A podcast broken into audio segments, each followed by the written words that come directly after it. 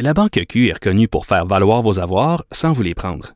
Mais quand vous pensez à votre premier compte bancaire, tu sais, dans le temps à l'école, vous faisiez vos dépôts avec vos scènes dans la petite enveloppe. Hmm, C'était bien beau. Mais avec le temps, ce vieux compte-là vous a coûté des milliers de dollars en frais, puis vous ne faites pas une scène d'intérêt. Avec la Banque Q, vous obtenez des intérêts élevés et aucun frais sur vos services bancaires courants. Autrement dit, ça fait pas mal plus de scènes dans votre enveloppe, ça. Banque Q. Faites valoir vos avoirs. Visitez banqueq.ca pour en savoir plus. Pendant que votre attention est centrée sur cette voix qui vous parle ici, ou encore là, tout près ici, très loin là-bas, ou même très, très loin. Celle de Desjardins Entreprises est centrée sur plus de 400 000 entreprises partout autour de vous. Depuis plus de 120 ans, nos équipes dédiées accompagnent les entrepreneurs d'ici à chaque étape pour qu'ils puissent rester centrés sur ce qui compte, la croissance de leur entreprise.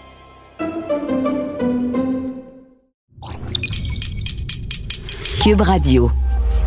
Du, du, du Trisac. L'original. Radio. Du Trisac. Votre plaisir coupable. Cube Radio.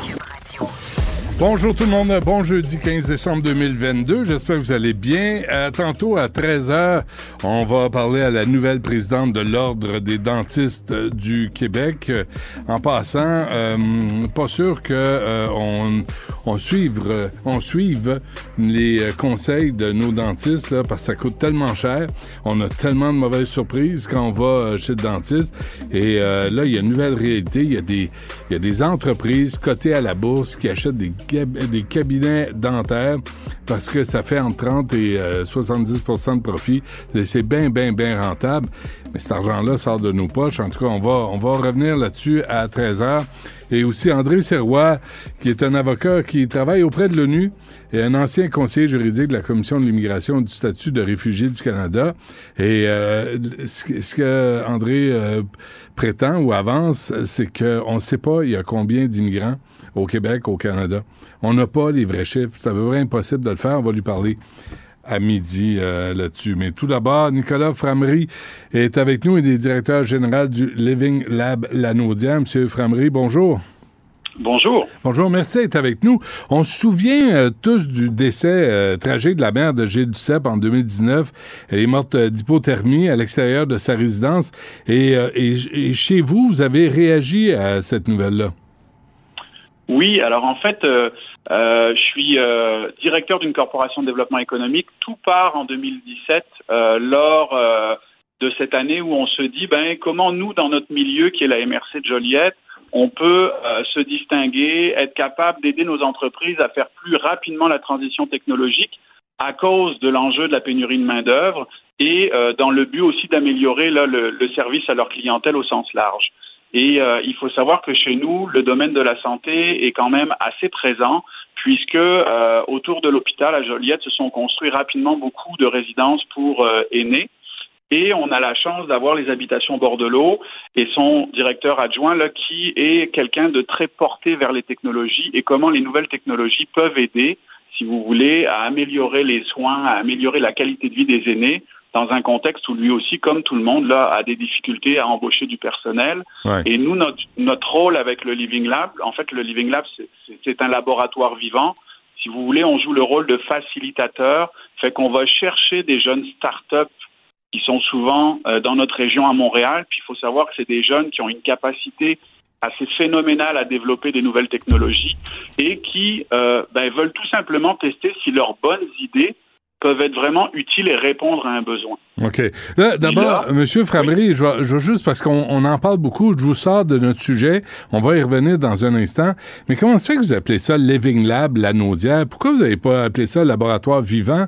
On est au Québec, il y a une loi 101, une loi 96. Pourquoi c'est toujours en anglais? Ben, écoutez, on, on, on a euh, parti ce projet-là, euh, comme je vous disais, en 2017. Effectivement, ça. Puis, puis, vous savez, là, il fallait arriver à ressortir. On travaille avec une communauté aussi là qui dépasse les frontières du Québec. Fait que. euh, Oui, mais le cirque du soleil, là, les gens s'adaptent.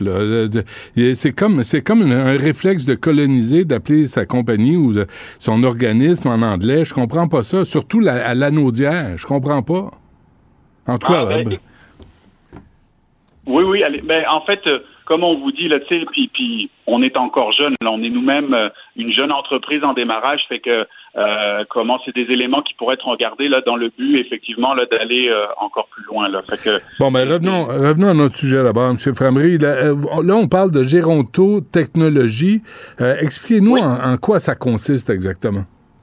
Ben, L'objectif, c'est de voir dans le contexte que l'on connaît comment les nouvelles technologies peuvent aider euh, dans tous ces enjeux-là là, qu'on vit avec le vieillissement de la population, qui va être un enjeu majeur. Donc là, et qu'il qu'il l'est déjà. Et si vous voulez, c'est d'arriver à mettre les nouvelles technologies au service de nos aînés.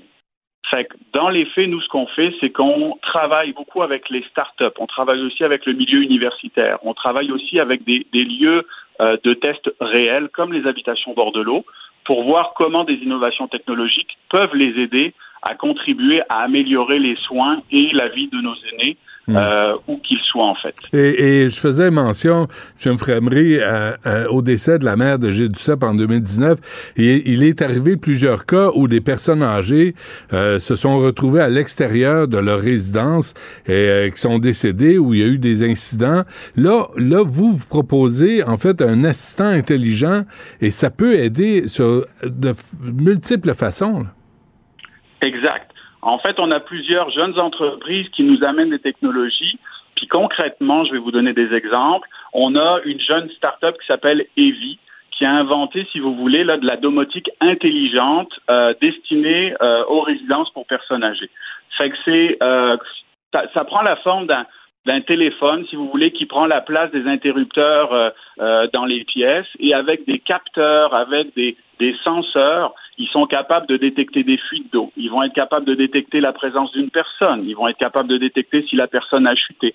Et ça, c'est autant d'informations qu'ils vont être capables, si vous voulez, là, d'envoyer euh, comment euh, aux postes de garde, aux infirmiers, etc., Mm. qui vont nous permettre, si vous voulez, de, de, de, de- d'agir de manière beaucoup plus préventive euh, et beaucoup plus rapide. On travaille également avec une start-up qui actuellement est en train de développer, ça s'appelle Azimut En train de développer un, un, un short avec euh, des airbags qui fait que euh, l'objectif est encore une fois de prévenir euh, toutes les problématiques de fracture des hanches, etc. Fait que si la personne tombe, ça va se déclencher. Fait que c'est, c'est plein de technologies de ce type-là qui sont actuellement développées.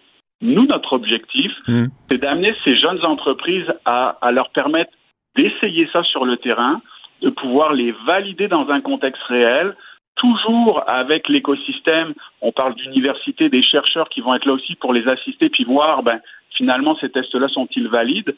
Et encore une fois, la, prétention que nous avons, c'est de dire, ben, maintenant que c'est essayé, comment aider notre milieu à les intégrer?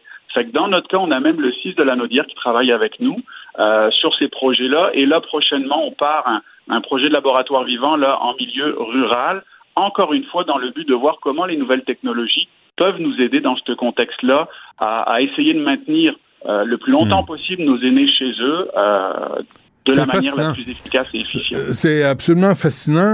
Que, comment vous arrivez à financer tout ça? Ben, c'est par le support de nombreux partenaires. Euh, pour le projet de laboratoire vivant en vieillissement en région, c'est avec euh, comment l'UQTR et euh, l'accès à des fonds là du, euh, du, du FRQ, en fait les fonds de recherche du Québec. Pour la première portion de notre laboratoire vivant, bien entendu, ben, moi je suis euh, euh, financé par la MRC de Joliette et euh, on a été chercher des aides euh, gouvernementales auprès du ministère de l'économie et de l'innovation, également là, du ministère des Affaires Mm. municipales. Et on a une part aussi du privé importante là, qui vient nous soutenir. On a eu accès au fonds euh, du grand dérangement de, de Desjardins. Euh, donc, euh, c'est une façon, M. Framery, de contourner le problème de pénurie de personnel.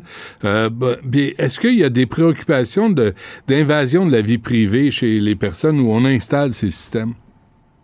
Tout à fait. En fait, c'est pour ça que, comment, en travaillant avec les, les universités, faut savoir qu'il y a des, il y a des, si vous voulez, il y a des méthodologies de travail, de validation de données. Il y a aussi beaucoup la notion éthique. Euh, comme on vous disait tantôt, là, à partir du moment où on met des capteurs, on met des senseurs, ça va poser les questions qui a accès aux données, comment ces données sont collectées? Fait que oui, effectivement, vous avez tout à fait raison. Là, c'est vraiment une grande sensibilité qu'il peut y avoir euh, comment euh, à ce niveau-là. Et en même temps, ben, vous l'avez bien dit, ce qu'on essaye de faire, c'est que les technologies viennent, si vous voulez, contribuer à faire des tâches souvent répétitives euh, pour lesquelles elles vont avoir la capacité Mm. vous, bah, de venir combler des trous parce que euh, mettez-vous dans un contexte de pénurie de main-d'œuvre, dans une résidence pour personnes âgées qui peut peut-être avoir, je sais pas, moins de 300 unités. Mm. Ben, avant, ça prenait quelqu'un qui allait taper aux portes euh, dans le but de savoir si tout se passait bien. Et si jamais il arrivait quelque chose, fallait que euh, le résident puisse avertir, fait que soit aller à la sonnette d'alarme ou ce genre de choses-là. Grâce aux C'est- technologies. Non, non, c'est brillant. Euh, là, il n'y a pas d'investisseurs euh, chinois là-dedans, là, comme TikTok, là, pour euh, accumuler les données puis euh, devenir des snowros? En fait, la plupart des jeunes entreprises avec lesquelles on travaille sont des, euh, ben, je vous dirais majoritairement et quasiment à 99,9% ce sont des jeunes entreprises québécoises euh, qui, la plupart, sont elles-mêmes accompagnées par euh, des incubateurs d'entreprises comme le Santec, euh, comment euh, de l'ETS à Montréal. Ouais. Et souvent, on retrouve en arrière là, des investisseurs là, comme Ange Québec ou euh, tout simplement là, des investissements Québec ou autres. Vers, quoi, en conclusion, M. Framery, là, vers quoi allez-vous? Là? Vers quoi vous vous dirigez? Ça, c'est la géronto-technologie. C'est- qu'est- Qu'est-ce qui est à l'horizon? Ben, ce qu'on souhaiterait, en fait, c'est que chez nous, on a une, on a une particularité. Euh, c'est que euh, dans notre MRC, la ville de Saint-Charles-Borromée Hmm. a déjà au Québec euh, le, le- le taux de 85 ans est plus le plus élevé, si vous voulez, là, quasiment de la province. Fait qu'il reflète déjà ce que sera la population québécoise dans une dizaine d'années. Notre objectif, c'est d'essayer de faire de notre milieu une espèce de plaque tournante des gérants de technologie et d'arriver à innover, à tester ben, les, solutions technologiques qui pourront contribuer, si vous voulez, là, à améliorer notre système de la santé euh, au niveau des prochaines années. Notre prétention, c'est d'arriver vraiment à faire travailler toutes les parties prenantes euh, qui vont avoir à réfléchir à cet enjeu, que ce soit les municipalités, que ce soit les entreprises privées, que ce soit euh, nos institutions, comme le CIS chez nous. On a également la chance d'avoir euh, le centre multiservice des SAMAR au niveau scolaire, qui est un centre d'excellence en santé. Ben, si on commence à intégrer des technologies, ces technologies-là, va falloir les apprendre, comment on les utilise euh, aux futurs préposés, aux futurs infirmiers, infirmières. Fait que notre prétention, c'est vraiment d'être capable de faire travailler tout ce monde-là ensemble et de mettre euh, l'aîné au centre des décisions et de la solution, puisqu'encore une fois, en leur faisant tester les technologies, ben, on est bien capable aussi de voir comment ils, ils- si vous voulez, ils se les approprient, comment ils réagissent, etc. Euh, et vous l'avez dit tantôt, c'est un monde qui évolue très vite. Les questions d'éthique, de collecte de données, tout ça, c'est des éléments là qui doivent être pris en considération. Et là encore, ben, il y, a, il y, a, il y a tout simplement là, cette préoccupation-là que euh, ces solutions puissent être euh, testées dans les meilleures conditions. Avant qu'on se quitte, euh, M. Framery, s'il y a des résidences euh, privées ou publiques là, qui vous entendent et qui, qui se disent euh, on veut ça chez nous, est-ce que c'est possible?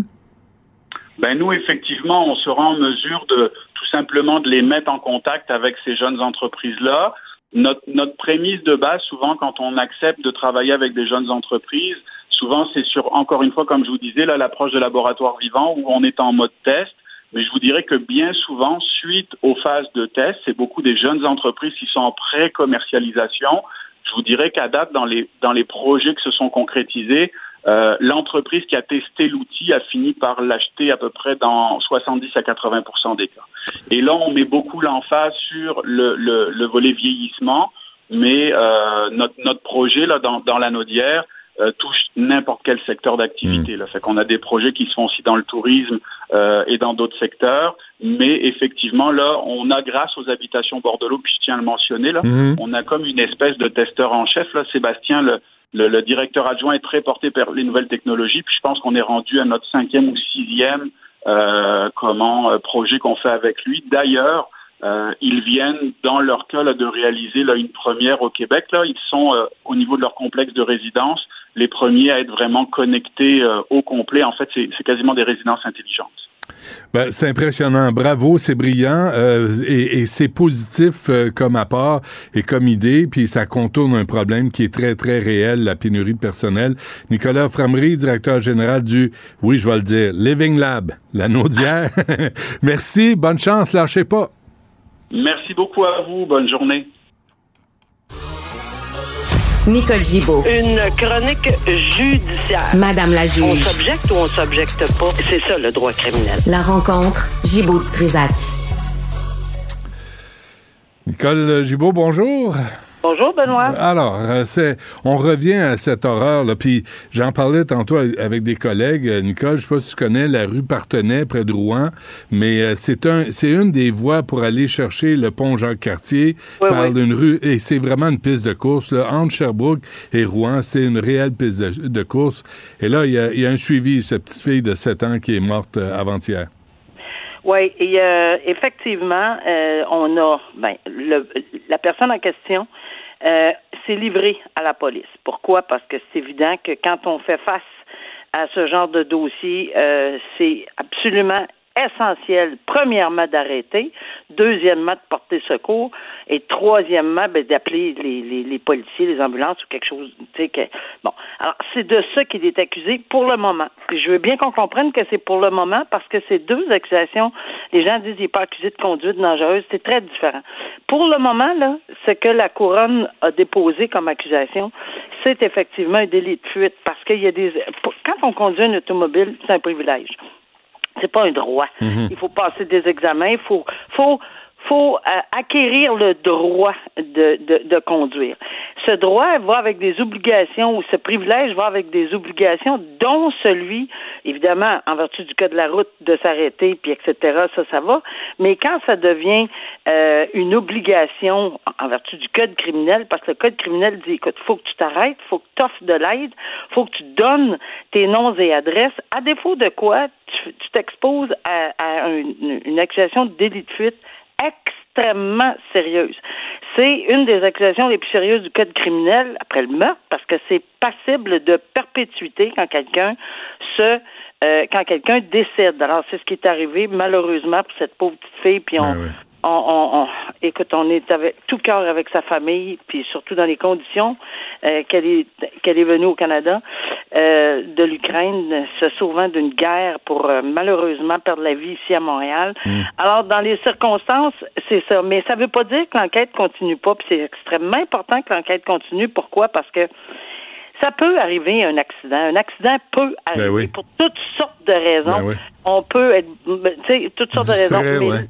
Ouais. Alors, si effectivement on a la couronne peut, avec des vidéos, avec des témoignages, avec ci, avec ça, avec des mandats de perquisition peut-être pour des cellulaires, etc. Est-ce qu'on peut démontrer qu'il y, y a aussi une conduite dangereuse? Est-ce que c'est pas juste la, la vitesse là Dans quelle zone? Tu le disais là, c'est, une zone résidentielle, c'est un coin dangereux, c'est là où on fait, on, on course pour s'en aller au pont Jacques-Cartier, bon, etc. On essaie d'éviter le trafic. Ouais. Alors, toutes ces notions-là seront prises en considération.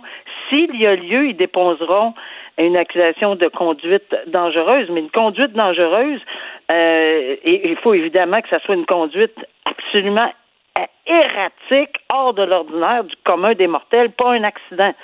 Alors que le délit de fuite, euh, c'est ça, un délit de fuite. C'est un grave, ça. accident. Ben oui, parce que c'est un accident. Ouais. Qu'on ait conduit prudemment, qu'on ait conduit à 30 km, qu'on ait conduit à 10 km à l'heure et qu'on s'arrête pas parce qu'on vient de frapper quelque chose, entre autres un être humain, un Ben être humain en premier, Ben un animal, un objet, que- quelque chose du genre, ben c'est criminel. Mais- Alors, mais, tu sais, c'est aussi- pas mieux, là. faut dire aussi, c'est ça, tu sais, c'est horrible ce qui s'est passé, mais c'est aussi une maudite malchance là. Tu sais, la synchronicité des événements, là, cette petite fille là qui traverse, le gars qui s'en vient en fou. Oui. Tu sais, elle aurait pu attacher son soulier puis être 15 secondes euh, plus tard, puis le gars il aurait passé, C'est puis tu sais ça, C'est sûr. ça c'est la, la- c'est la vie là, c'est la vie courante, puis Malheureusement. tu peux pas, tu peux pas revenir là-dessus. Mais effectivement, s'il arrive quelque chose, est-ce que ça existe, Nicole, au Québec, au, Québec, au Canada, en fait,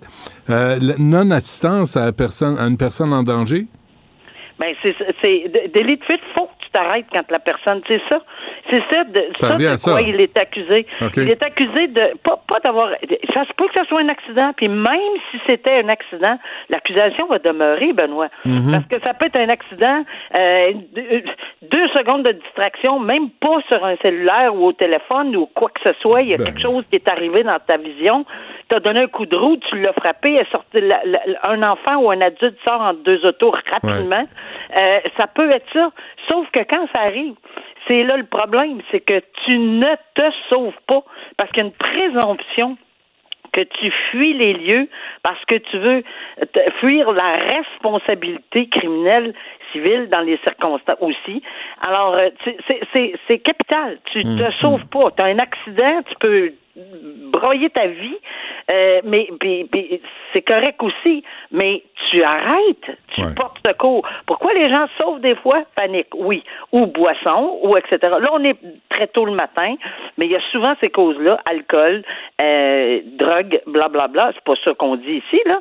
Mais il y a beaucoup, beaucoup de raisons pour lesquelles les gens sauvent, entre autres la panique. Mais ça n'en est pas une raison, la panique. La, ce qui a fait de se livrer, ça, par exemple, c'est un geste important. Il faut aller se livrer Mais- euh, mais à la pense- police immédiatement. Mais penses-tu que c'est livré parce qu'il y avait des- une vidéo de caméra de surveillance qui, qui l'a sûrement identifié? Ben, euh, je sais pas pourquoi il se livre, mais euh, tu sais, la conscience, là, moi, je, ça doit te gruger. Ben oui. Je veux dire, ça, tu peux pas pas avoir vu, je pense pas.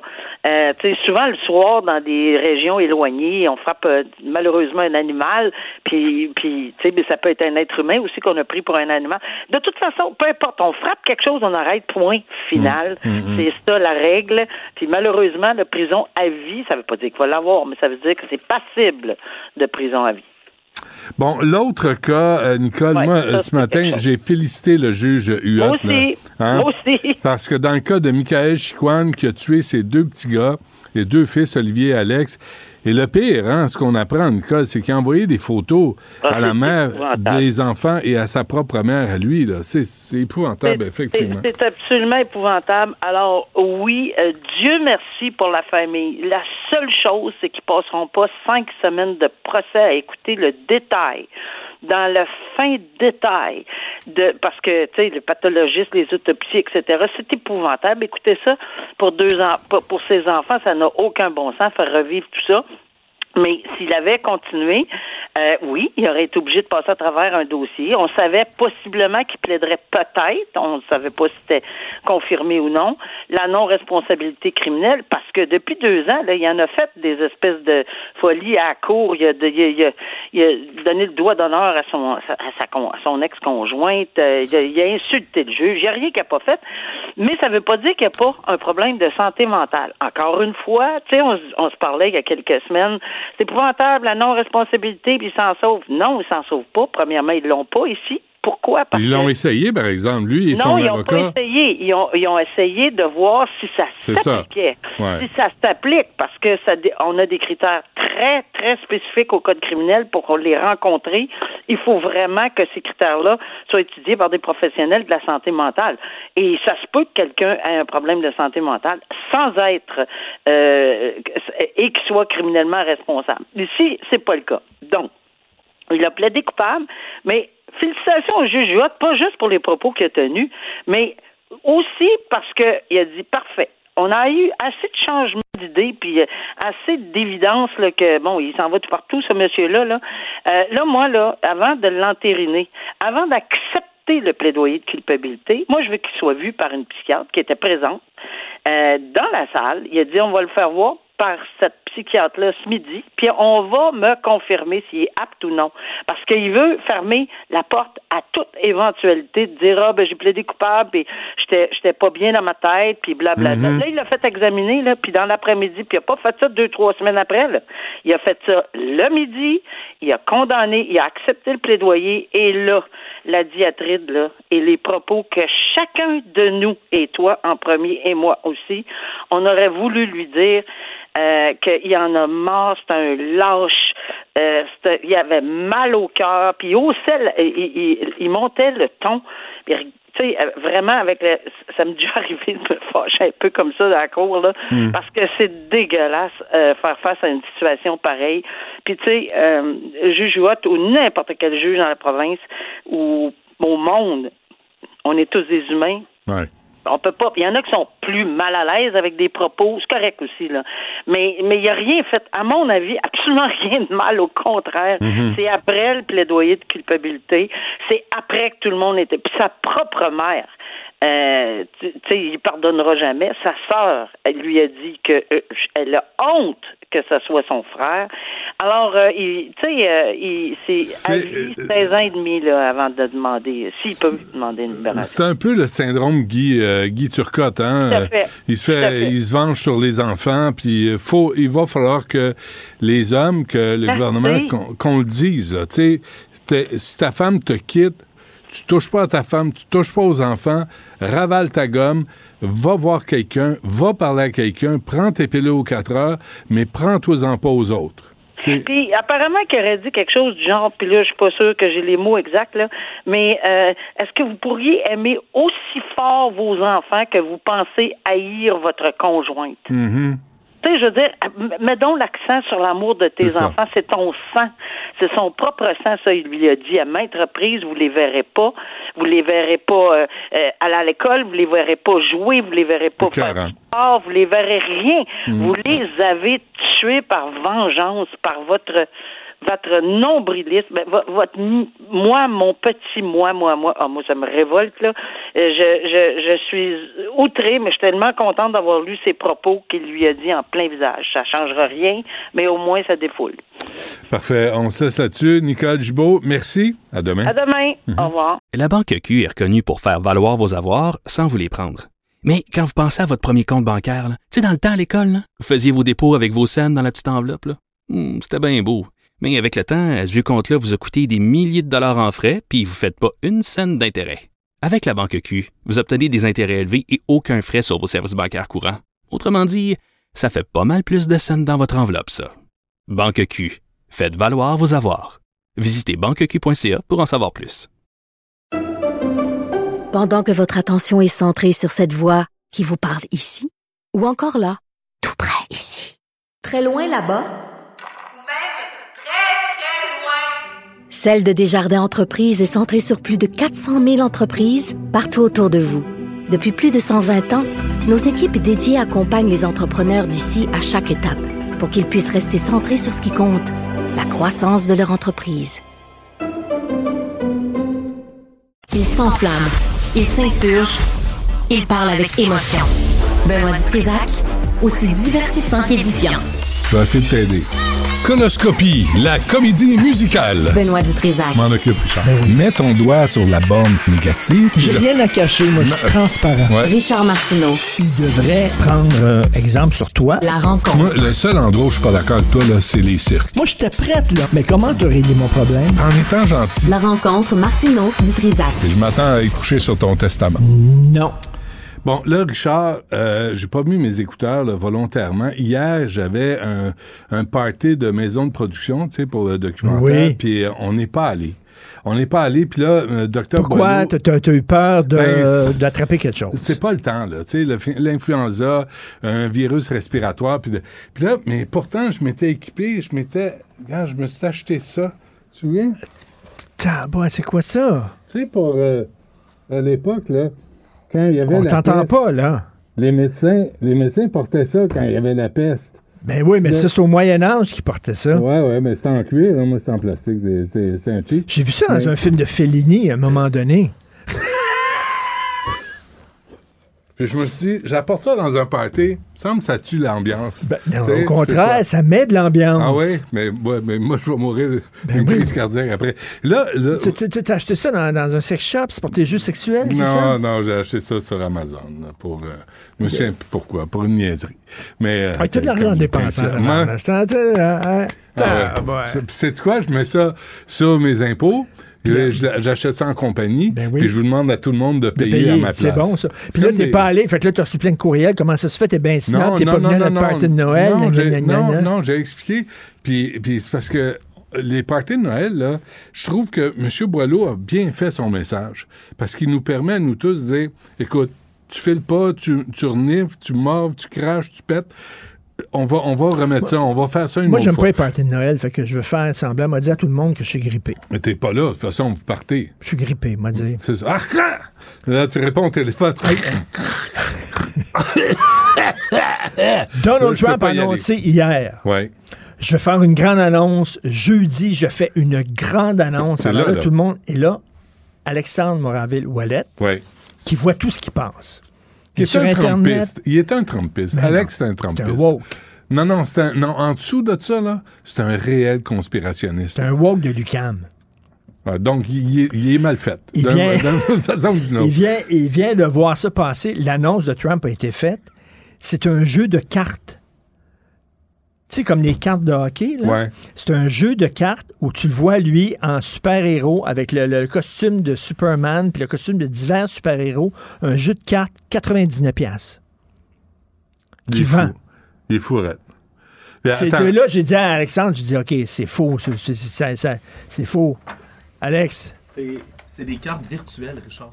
Ils sont même pas papier, là. Ils sont même pas imprimés, les cartes de Donald Trump. tu peux même pas les échanger. Non, non, non, non, non. Ben, tu peux peut-être les échanger sur Internet, j'imagine, mais il dit édition limitée collection, 99 dollars. Mais c'est-tu parce qu'il est dans le trou et il a besoin d'argent? Ben, comme d'habitude, il y a tellement de, de- de poursuites contre lui qui. faut il, qu'il il vend, il, ça. vend, ben, il vend constamment du matériel, des produits dérivés, toutes sortes de conneries. C'est pas nouveau parce qu'il il, il scam de l'argent. là. Il, s'est ramené des centaines de millions juste avec le monde qui sont. vas-tu l'acheter? À 99 la Vas-tu carte. Ben, c'est des cartes où on voit en super-héros Ben, parce c'est- qu'hier, ouais. la photo C'est un que- mauvais montage. C'est- c'est- c'est- je, peux, je peux faire un montage de la face de Richard. mais- Bon, on va faire ça, là, des cartes Cube Radio, les têtes de nos animateurs. Je vais vous mettre sur des, des corps de super-héros. On va vendre ça 100 pièces chaque. Euh, attends une minute, là, nous mettre sur des corps de super-héros. Oh, excusez-moi, messieurs. Excuse-nous, là. Euh, Ouais. On n'a pas besoin de. Mais moi, j'imagine Donald Trump avec, tu sais, le spandex, là, puis la petite culotte à la Robin Toi- qui monte ça tu au-dessus as du des ça y arrive ici. Puis il dit Je viens défendre le monde libre avec sa grosse culotte. Monsieur Galliano, Le là, Monsieur gauche, Galliano, le Ouais. scandale des, euh, des commandites. Merci, Ouais. Alexandre. Alfonso, Le scandale, oui, Alfonso. décédé. Ben, moi, j'allais acheter son vin parce qu'il faisait du bon vin. Ah oui? Et euh, t'achetais ça chez lui. Hmm. euh, à Donham, je pense que c'est comme ça. Et c'est lui qui il- il donnait une bouteille, puis il y avait les culottes et- en- à, à hauteur des aisselles. Oui, oui. Ben oui, mais à un moment donné, tu, ben, à un moment donné, tu cherches ta taille. Hein? Puis, tu dis, euh, quand, quand elle monte jusqu'en dessous des aisselles, il est temps que tu te mettes à Weight Watcher. Mais encore, il, est rendu là. Avec, euh, il vend des, des- des photos de lui en Ben, Superman. c'est une niaiserie, là. Mais tu peux pas être président des États-Unis et faire des conneries sans arrêt. Ben, T'as vu Silvio Berlusconi, Ouais, qui était président de l'Italie? autobus de pute. Il a dit à ses joueurs de Hmm. football si vous gagnez, un autobus de pute. Qu'est-ce que tu penses de ça, Moi, à chaque année, c'est pareil. Qu'est-ce que tu as ajouté? Attends une minute. Il y a, il y a un doc- la patente. Quelle vu ça? patente? La patente. As-tu déjà entendu parler de la patente? Ben oui, mais. As-tu des oncles qui t'ont parlé de la patente? Mhm. Je me suis tout temps demandé c'était quoi. Phil Como, c'est un réalisateur acadien. Il vient de sortir un documentaire sur la patente. Ça s'appelle L'Ordre secret. Et ce qu'on appelait la patente, c'était comme un. Un- comment t'appelles ça? Une organisation secrète de Mhm. francophones. Ça s'appelait l'Ordre de Jean Cartier. Et c'est des francophones avec un signe secret, tout ça, qui se rencontraient. là, ils, ils bandaient les yeux, puis ils t'amenaient dans un endroit. Puis là, euh, tu devais Ça, Eyes Wide serment. Shut, là. Arrête. Ben, totalement. Et la patente, c'était pour faire avancer la cause des Canadiens français. Il, il plaçait les Canadiens français dans des, dans des commissions scolaires, puis tout ça. là. Tu sais, C'était pour s'aider, s'entraider entre Canadiens français. La patente. Et là, il y a un documentaire là-dessus, j'ai hâte de voir. Là, On Mhm. demande pour avoir fait le commo demain, puis je vais lui parler de ça. Mais tu sais que moi, j'ai été approché par les francs-maçons. Moi aussi. Non. Ben oui. Avec la poignée de main, puis avec. Ils m'ont, euh, approché, moi aussi. J'ai eu une rencontre et tout ça. Mm. Puis là, j'ai dit, c'est quoi les francs-maçons? Moi, j'imagine, euh, tu sais, c'est, c'est complètement des fous. Puis ça, Mhm. ils disent, ils m'ont dit, comment des idées circulent dans la société? Comment ça se fait que avant, par exemple, les gays n'étaient pas acceptés et aujourd'hui, sont acceptés? C'est parce qu'il y a des gens qui font circuler ces idées-là, qui les poussent chacun dans leur milieu de travail, puis. Puis c'est pas nécessairement de droite. Il y a des loges francs-maçons de droite, tu as des loges francs-maçons de gauche. Fait que j'ai dit, comment ça fonctionne? Il dit, tu te rencontres, puis là, tu as des travaux. Mettons, ils vont dire, bon, le privé en santé. Là, ils te donnent des choses à lire. Là, il faut que tu lises chacun dans ton coin. Là, tu te rends compte, tu discutes de ça. Est-ce qu'on devrait avoir le privé en santé? Puis une fois que tu t'entends sur la meilleure solution, c'est ça, dans ton lieu de travail, pousse ces idées-là. Hmm. Tu crées des Pousse réseaux, ces là. idées, crée des réseaux, Ouais. parle-en aux gens Ouais. sans dire que t'es franc-maçon. Puis ça. Puis je trouvais ça intéressant qu'il se dit, mais j'ai pas le temps. Tu Il Hmm. fallait vraiment, c'est- il faut que tu lises, il faut que tu travailles. Mais toi aussi, tu étais approché. Ouais. Tu sais qu'ils ont une Ouais, maison ouais. sur Sherbrooke, Ben tu l'as vu, elle est ouverte, hein? Tu peux, tu peux aller visiter. Nous, Près on- du musée des Beaux-Arts, c'est magnifique, c'est Ouais. super beau. Puis c'est écrit franc-maçon dessus, Ah là. ah ouais. Mais c'est ça, mais puis moi, on m'avait dit la même chose. C'est un réseau d'influence. C'est ça. D'influenceurs, tu sais. Puis euh, qui veut. Influenceurs, j'aime bien ça. Avant, Avant, les, médias influenceurs sociaux, qui, se- qui se photographient le nombril puis le trou de balle, eux autres, c'était à vocation sociale. Euh, je me souviens pas que c'était qu'il y ait quoi que ce soit de religieux. Non, Euh, puis, pas en euh, tout, du puis tout. à ma- Mais il y en a, il y en a, il y a des loges religieuses. T'as des Ouais. loges euh, plus euh, laïques et tout ça. là. T'as différentes Puis, loges. puis, euh, puis il n'y avait pas de sacrifice de vierge adulte parce qu'on n'en trouve plus. c'est réglé. Mais, mais bref, non, c'est ça. Puis je, non, ben moi j'embarque pas. euh, C'est, euh, sûr Woody? Allen qui disait moi je voudrais jamais faire partie d'un club qui m'accepterait comme membre. Oui, il citait Groucho Marx, je pense. Ou Groucho Marx, ça mais, mais, mais je sais pas, ils disent, euh, par exemple, mettons, l'avortement. Euh, c'est pas du jour au lendemain où les gens ont dit on devrait permettre l'avortement au Canada. C'est pas les chevaliers de colon, là. C'est pas pareil. poussé ça. Ouais. Gauche Les chevaliers de colon, ça, c'est à droite. Là. Tu te souviens, oui. il, était- il avait envoyé des cartes postales pour protester contre le mariage entre personnes de même sexe. Ah oui. Te souviens-tu de ça? Il y avait Non. des cartes postales. Ah oui, il y a un, gros- un gros, gros envoi à travers le Il y a Québec. les Shriners, il y a les filles d'Isabelle. Ouais. Puis Euh, euh, les sœurs de Thérèse. Mais faire partie d'une organisation secrète, ça doit être pas pire. ça doit être pas cool pire. Ouais, même. ouais, ouais. Puis de, de s'habiller, puis la poignée de main secrète. J'ai jamais su c'était quoi la poignée de main parce que j'ai pas été reçu franc-maçon. J'ai refusé finalement. Mais euh, et je- donc j'aurais pu savoir c'est quoi la poignée de main secrète. Euh, c'est pas arrivé. Puis euh, les chevaliers de colon, il y avait une poignée de main secrète. Un de mes frères en a fait partie brièvement. Puis là, je dis, ben c'est quoi? Il a jamais voulu me dire. Je pense qu'il... t'aurais pu l'hy- l'hypnotiser étant donné que tu fais partie, toi, des, des- des- Mais je ferais pas ça. du cercle des Non, je ferais pas ça. Je ferais pas ça. Je ferais pas ça à Parce mes qu'il a fallu que tu prêtes serment en disant je vais utiliser mes pouvoirs d'hypnose à bon escient Il a- seulement? Il a fallu qu'on fasse appel à ton jugement, ton discernement, puis ton sens d'intégrité. De pas abuser de cette euh, de ce talent-là, parce que c'est pas un don, là, c'est juste un talent. C'est des, c'est des trucs. Richard, c'est juste C'est des pour ça, trucs. toi, que tu reçois des invités, Ouais. puis là, tu les hypnotises pour qu'ils disent des niaiseries, pour que toi, tu puisses Mais tu gueuler ris, après. Mais, mais tu ris. tu ris, une des choses qu'on t'apprend quand tu fais de l'hypnose, c'est d'utiliser ta voix. Et d'utiliser ta voix pour avoir un ascendant sur l'autre. Pas, pas euh, dénigrer, Oui, pas Benoît. en abuser, Oui, mais Benoît. juste pour avoir une voix crédible. Toi, t'as une petite Je voix nasillarde. Tu parles du nez. Je Jamais, jamais tu vas pouvoir, euh, tu vas pouvoir euh, hypnotiser Benoît, personne. je suis d'accord Parle, avec parle, toi. parle grave. Parle avec tes testicules. Faut que Vas-y. tu me sers les gosses. Non, je te toucherai pas, là. Depuis le temps qu'on se connaît, tu sais, je t'ai tracé la ligne à un moment donné. Je t'ai dit, Richard, là, j'irai pas. Tu sais, je sais- Quoi, tu m'as déjà hypnotisé, tu m'as peut-être fait faire la poule, Ah, tu tu m'as peut-être fait faire Tu- toutes sortes de Christie d'affaires. Ah non, tu le saurais. Alors- non, non, t'as fait des affaires bizarres sans moi. T'as pas eu besoin de moi pour faire... euh, euh, juste, juste un mot sur... Tu as vu euh, Tristan, le- le- le- qui est en formation non, je lui parle euh, pas parce que... Non, je lui parle pas. Euh, tu sais-tu comment il est grand? Ah, ben non. Pourquoi tu t'attaques au physique des gens? Il, me- il mesure à peu près 8 pieds 6. Ben oui, puis? Dis pas ça, fais pas ça, Ah. Il là. est grand en Non, mais regarde, là, là, il se sent examiné, il se sent jugé. T'as-tu remarqué que moi, j'ai fait Tu vois Charlie à côté, là. Charlie, il est à côté. Ouais, c'est un là. petit français, là. Qu'est-ce que tu veux faire? Tu sais, là, ça, ça, il y en a 13 à 12 ans, des comme ça. Les petits français, on les laisse rentrer. Alexandre Moranville-Ouellette, il aime ça jouer à des jeux de Donjons Dragons. Et t'as des grands, t'as des ogres qui sont très grands, très forts, et t'as Mm. des petits personnages des gnomes qui Puis- sont tout petits, pas forts. Et là, il y a des gens qui ont dit c'est pas correct, c'est discriminatoire envers les petits. C'est vrai. Parce que tu peux être petit et fort et être un grand flambeau. Tu sais que c'est pas la grosseur et la grandeur qui Non, compte. une ce que travailleuse est mieux Et donc, ils ont grosse créé paresseuse. un jeu de Donjons Dragons Ouais. woke. Ah, où tout, là, le- où tout le monde est pareil. euh, Oui. Non, c'est-à-dire, le petit peut avoir plus de pouvoir que le grand. Parce qu'ils disent que c'était discriminatoire. Voilà, on est rendu là. Dans les jeux Donjons Ah. Dragons, là, on parle d'o- de- d'ogres et de, On parle de jeu. On, On parle de parle- personnages parle imaginaires. Ben oui. Ça n'existe pas. Ouais. Qu'est-ce que tu viens de dire en terminant? Juste, euh, juste un mot là-dessus. Tu sais, il y a eu les 400 cadres de Radio-Canada. Oui. D'après toi, il y en a combien, Hydro-Québec? 250. En 2021, il y en avait 1745. Tu niaises. Non. Il y a plus de cadres que le Musée des Beaux-Arts. qu'un musée. C'est un peu un musée. Là, on vient. euh, Là, juste un mot, je l'ai dit ce matin, là, mais je. euh, au nom de tous les Québécois, là, joyeux Noël à tous les cadres d'Hydro-Québec à qui on vient d'offrir en cadeau 236 millions de dollars en boni. Un petit merci serait apprécié en passant, là. Juste un petit merci. Allez sur les réseaux 1200 sociaux. cadres, tu Vra- dis? 1400 1745 cadres de tous les niveaux de gestion étaient à l'emploi d'Hydro-Québec. Des cadres carrés, des cadres rectangulaires. Ah, des cadres couchés, des, cadres à côté. onze, Ouais, ouais, des- c'est ça. des trois par On sait pas 14. vraiment ce qu'ils font. Mais euh, bref, on- et, et ils nous ont augmenté de 2,6% en 2022. Ça mérite un boni.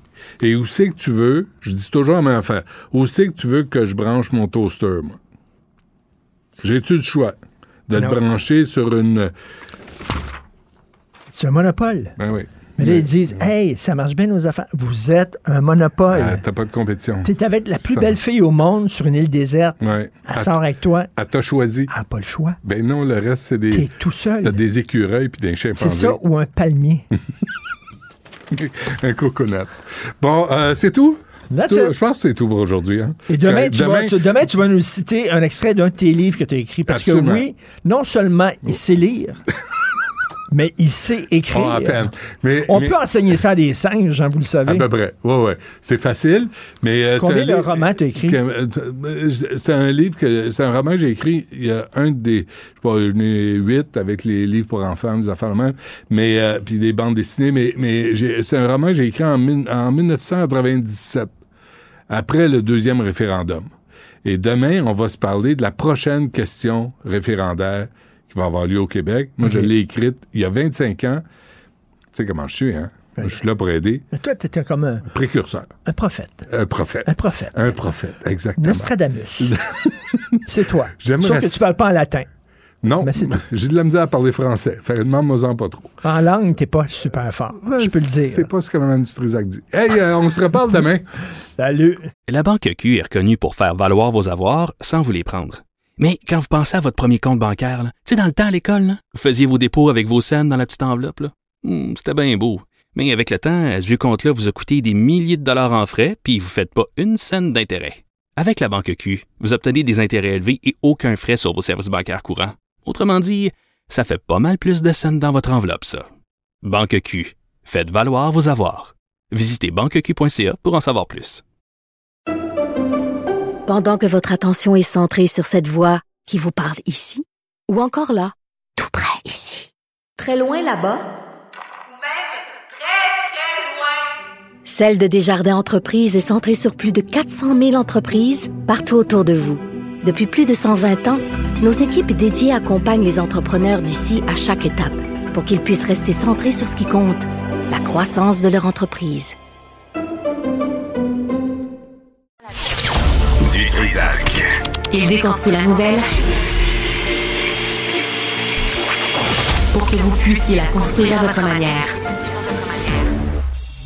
Youpi! Oui, bon, d'accord. Ouais, puis, d'un côté, évidemment, bon communicateur, mais de l'autre côté, communiquer. Quoi, au juste? Et pourtant, Un sociologue, pas comme les autres. Joseph Facal.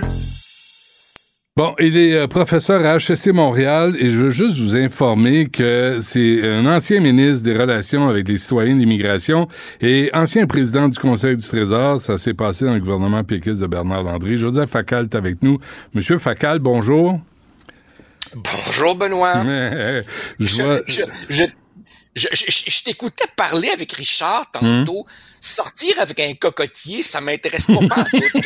Euh, quant au prophète, quant au prophète, fais attention, Benoît, ils finissent mal, hein? Oui, je Souvent. sais. Crucier, oui, je le sais.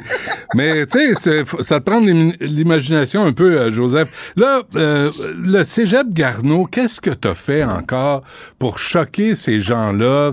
Qu'est-ce que t'as dit encore? Alors, écoute, je te raconte.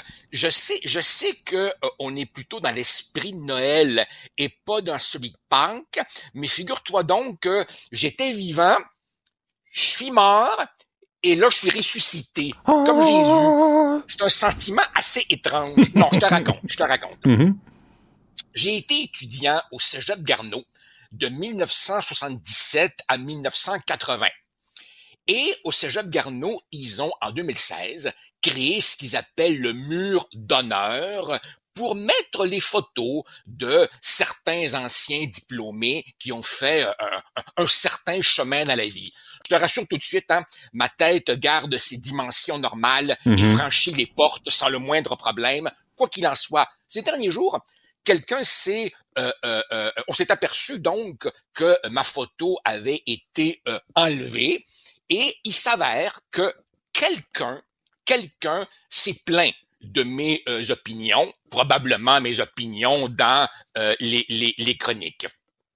Et là, évidemment, la direction, euh, courageuse comme tant de directions, euh, les ressources humaines ont reçu cette plainte et se sont empressés d'enlever donc euh, ma photo. Alors évidemment, là, tu comprends, il y avait une espèce de beau grand trou euh, dans, dans- dans- le coin du mur Ben oui. qui lui aussi a suscité des questionnements. Donc là, évidemment, des personnes ont demandé, coudon, comment ça se fait que, et une journaliste, euh, Daphné Dion-Vient, du Journal de Montréal, euh, a euh, questionné la, direction, et là, tout d'un coup, pouf, je suis ressuscité, on a ramené euh, ma photo. Et tu trouveras dans le journal euh, d'hier l'explication, si on peut l'appeler euh, ainsi, de la directrice des, des communications Ouais. qui dit que euh, mes propos avaient heurté des gens dans la communauté. Et c'est là que ça devient amusant, euh, euh, Benoît, parce que c'est de la belle langue de bois.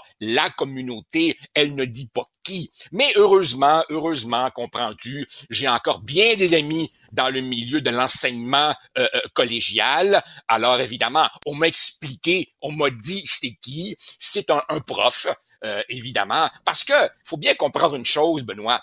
Les étudiants d'âge collégial, 17-18 ans, ils lisent pas les journaux et ils savent même pas c'est qui Joseph Facal. Comprends-tu? C'est un prof qui a fait ça. Ouais. Sauf qu'évidemment, ce crétin, ce crétin s'est vanté auprès de ses collègues comment ça avait été facile de, de, de, de, d'enlever euh, ma photo. De t'annuler. Ça avait été facile. De te bannir. Ben, c'est ça, de m'annuler.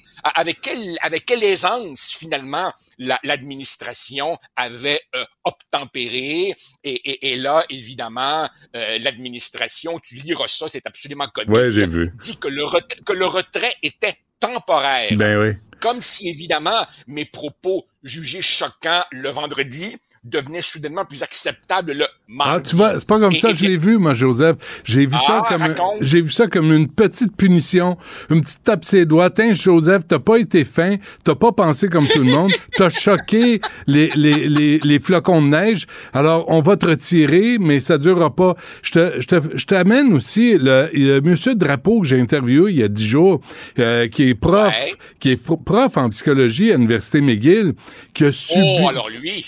qui a subi lui, le ça, même traitement là, par un autre de ses collègues.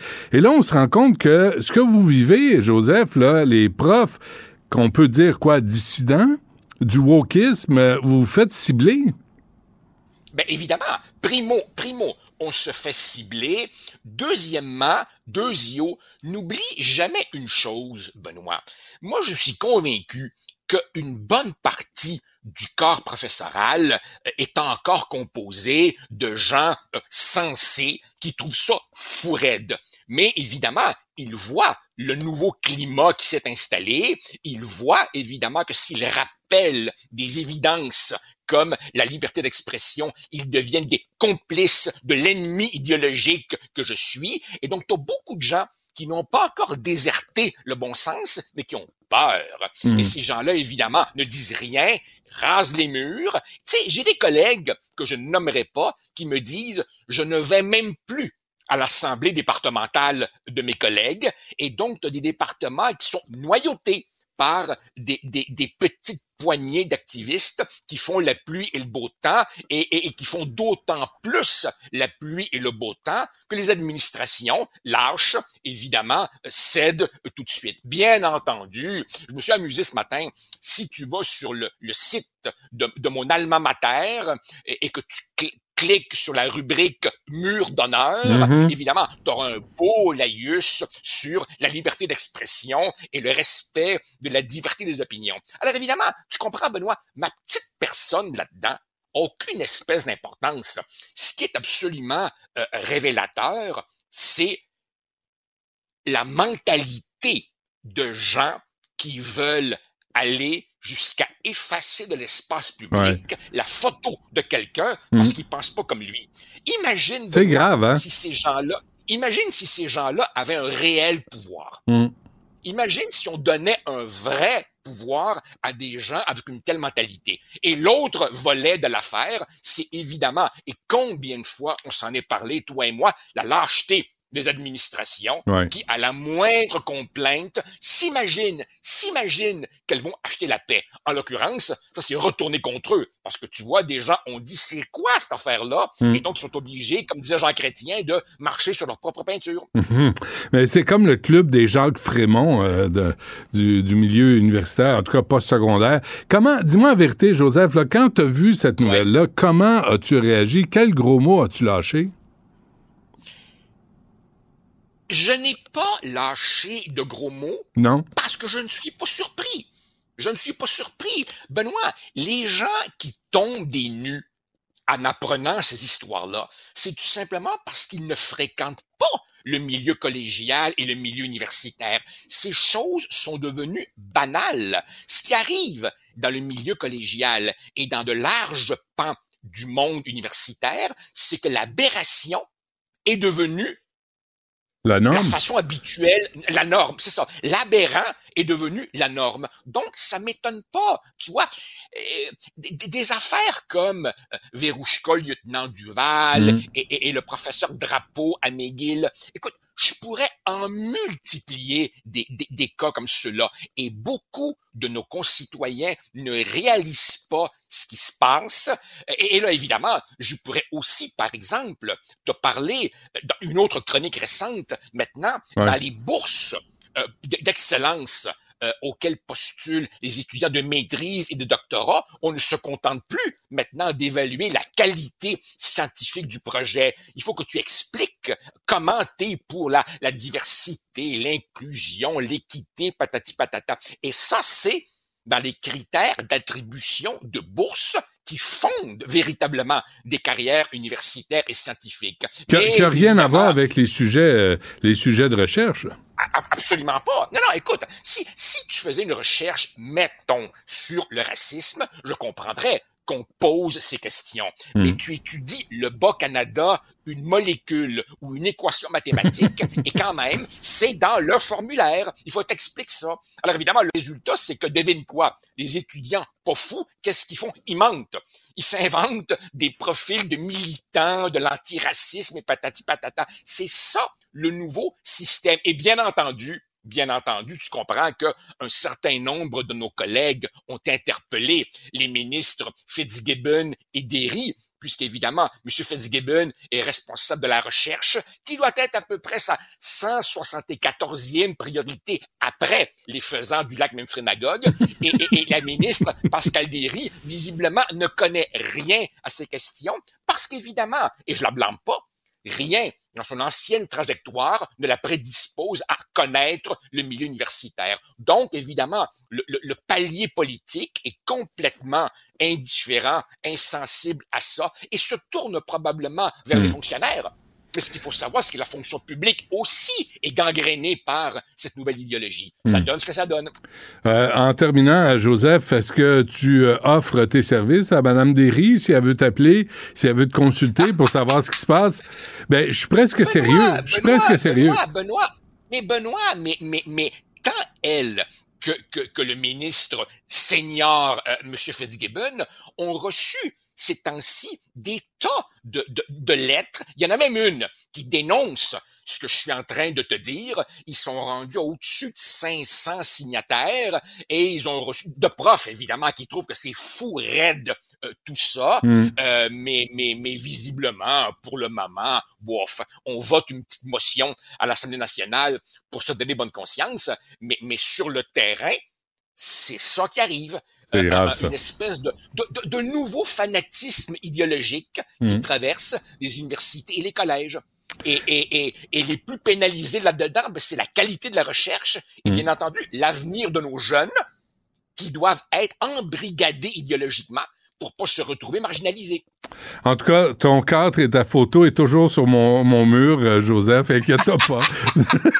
Je- en tout cas, c'est complètement fou. Eh, merci de, de faire la job que tu fais, là, de nous renseigner ce qui se passe dans les, dans les cégeps et les universités, parce que je ne sais pas euh, qui le ferait si tu le faisais pas. Euh, merci, Joseph Facal. À bientôt. Merci. Salut. Salut. Bye. La Banque Q est reconnue pour faire valoir vos avoirs sans vous les prendre. Mais quand vous pensez à votre premier compte bancaire, tu sais, dans le temps à l'école, vous faisiez vos dépôts avec vos scènes dans la petite enveloppe. Hmm, C'était bien beau. Mais avec le temps, ce vieux compte-là vous a coûté des milliers de dollars en frais, puis vous ne faites pas une scène d'intérêt. Avec la Banque Q, vous obtenez des intérêts élevés et aucun frais sur vos services bancaires courants. Autrement dit, ça fait pas mal plus de scènes dans votre enveloppe, ça. Banque Q. Faites valoir vos avoirs. Visitez banqueq.ca pour en savoir plus. Pendant que votre attention est centrée sur cette voix qui vous parle ici, ou encore là, tout près ici, très loin là-bas, Celle de Desjardins Entreprises est centrée sur plus de 400 000 entreprises partout autour de vous. Depuis plus de 120 ans, nos équipes dédiées accompagnent les entrepreneurs d'ici à chaque étape pour qu'ils puissent rester centrés sur ce qui compte, la croissance de leur entreprise. Du Trisac. S'il y en a un dont la sagesse est pas encore arrivée avec le temps, c'est bien lui. Toujours aussi mordant que les premiers temps. Benoît Dutrisac. Alors, question quiz du jour. Combien d'immigrants, on les accueille, avons-nous accueillis au Canada et au Québec euh, en 2021? On pose la question à André Serrois, qui est euh, avocat, qui travaille auprès de l'ONU et ancien conseiller juridique de la Commission de l'immigration et du statut de réfugié du Canada. André, bonjour. Bonjour. Bonjour. Alors, excellente question. alors c'est quoi la réponse? Je la connais pas, pas plus que personne d'autre. Il y a absolument personne au Canada qui peut répondre à cette question-là. S'il y en a un qui se lève. Il n'y a personne qui va pouvoir répondre à cette question-là et le problème est encore plus difficile au Québec, étant donné que dans le cas du Québec, à cause de la charte, les gens ont la liberté de circulation, c'est-à-dire que n'importe quel immigrant peut rentrer légalement ou illégalement dans n'importe quelle province du Canada et déménager ensuite au Québec où les gens préfèrent vivre ou bien où les gens trouvent que les services euh, sociaux sont plus avantageux. Mais comment, mais comment, euh, comment André, euh, Justin Trudeau peut affirmer que ah, le Québec peut prendre 112 000 immigrants, Québec solidaire dit entre 60 et 80 000, PQ 35 000, PLQ 70 000. Je veux dire, euh, D'où d'où viennent ces chiffres? là? C'est à eux qu'il faut poser cette question-là.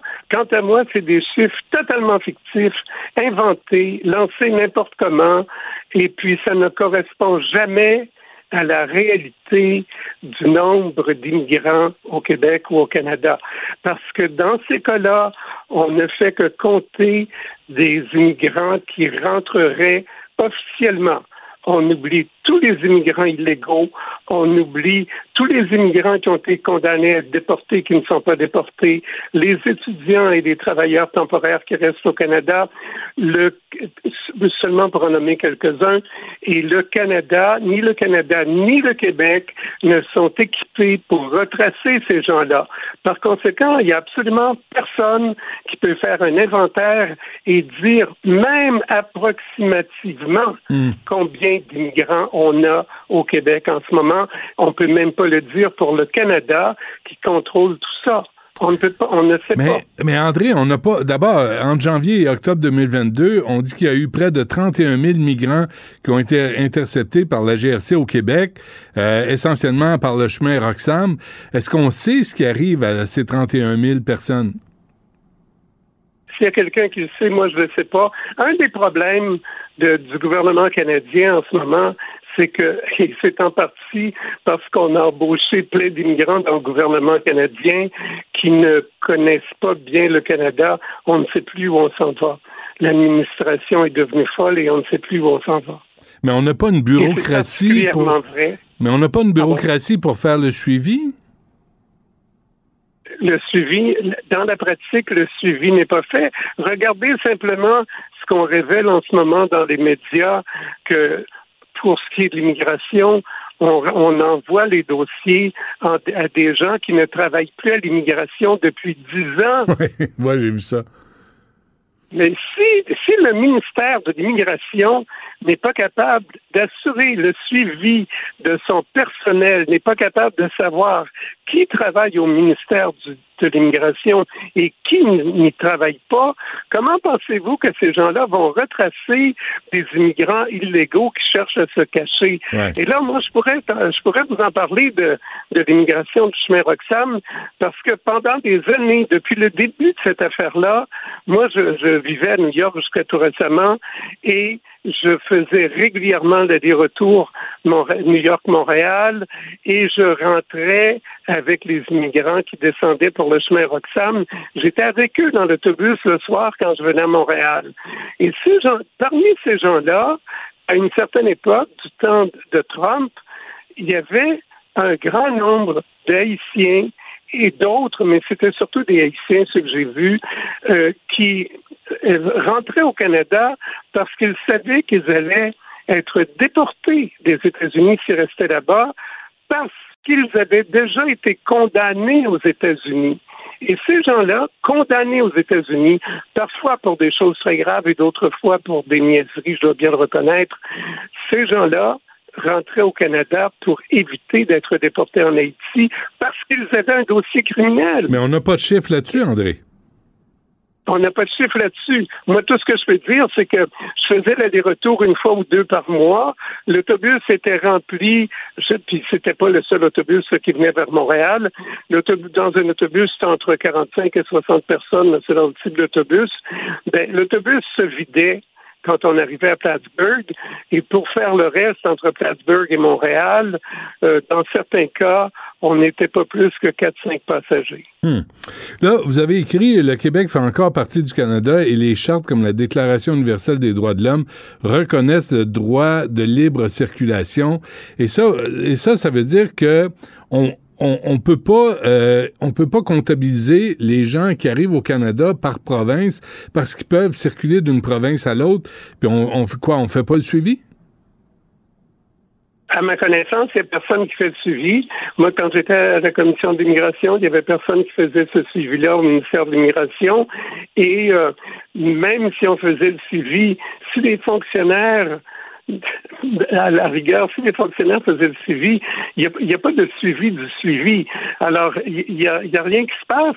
Il y a des gens qui sont condamnés à la déportation pour des crimes graves et qui ne sont jamais déportés. C'est la situation en ce moment, là. Faudrait demander au ministère, d'abord, si on garde un inventaire des gens qui ont été condamnés et qui devraient être déportés, et puis combien il y en a qui sont déportés chaque année. Il n'y en a pratiquement pas. On les compterait sur les doigts de la main, je pense bien. Mmh. Il y a aussi à ça les immigrants qui sont autorisés à faire venir leur famille. Est-ce que, mais je peux pas croire qu'on on sait pas combien, euh, quand, où, comment, pourquoi?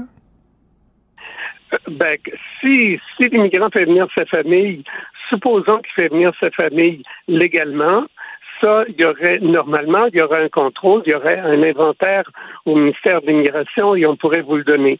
Ce qu'on sait de façon générale, parce qu'évidemment, les familles, ça varie beaucoup selon les individus et selon les pays. Alors, ce qu'on sait, en gros, l'espèce de règle qu'on applique, c'est qu'on calcule que pour chaque immigrant qui rentre régulièrement et qui veut bénéficier de ce qu'on appelle le, le, rapatriement des familles ou le rassemblement des familles, ben, on calcule cinq personnes par immigrant. C'est-à-dire que lorsque, lorsque Trudeau nous dit qu'il veut qu'on rentre 112 000 immigrants, ça veut dire que dans les faits, il va en rentrer environ 560 000. Et ça, là, ça devient exponentiel. Trudeau dit qu'il veut un million d'immigrants de plus au Canada. On parle de 5 millions de personnes. Mmh. Maintenant, quel est l'intérêt de faire ça? Moi, j'ai une hypothèse à ce sujet-là, puis euh, j'admets que ça mérite vérification et je ne suis pas équipé pour vérifier ça. Mon hypothèse est assez simple. C'est qu'on sait que déjà il existe à travers le Canada des enclaves ethniques, par exemple avec des Pakistanais ou avec des Indiens, un peu partout à Toronto. Et ces enclaves ethniques-là correspondent à des circonscriptions électorales. Ce qui veut dire que le Parti libéral, déjà en ce moment, gagne automatiquement certaines circonscriptions, surtout euh, du côté du Canada anglais, il gagne automatiquement certaines circonscriptions qui lui sont acquises parce que c'est des enclaves ethniques. Et puis, un peu comme avec les Juifs orthodoxes à Outremont, ça vote en bloc. Et puis, le, bloc, c'est en faveur du Parti libéral qui leur a donné la citoyenneté.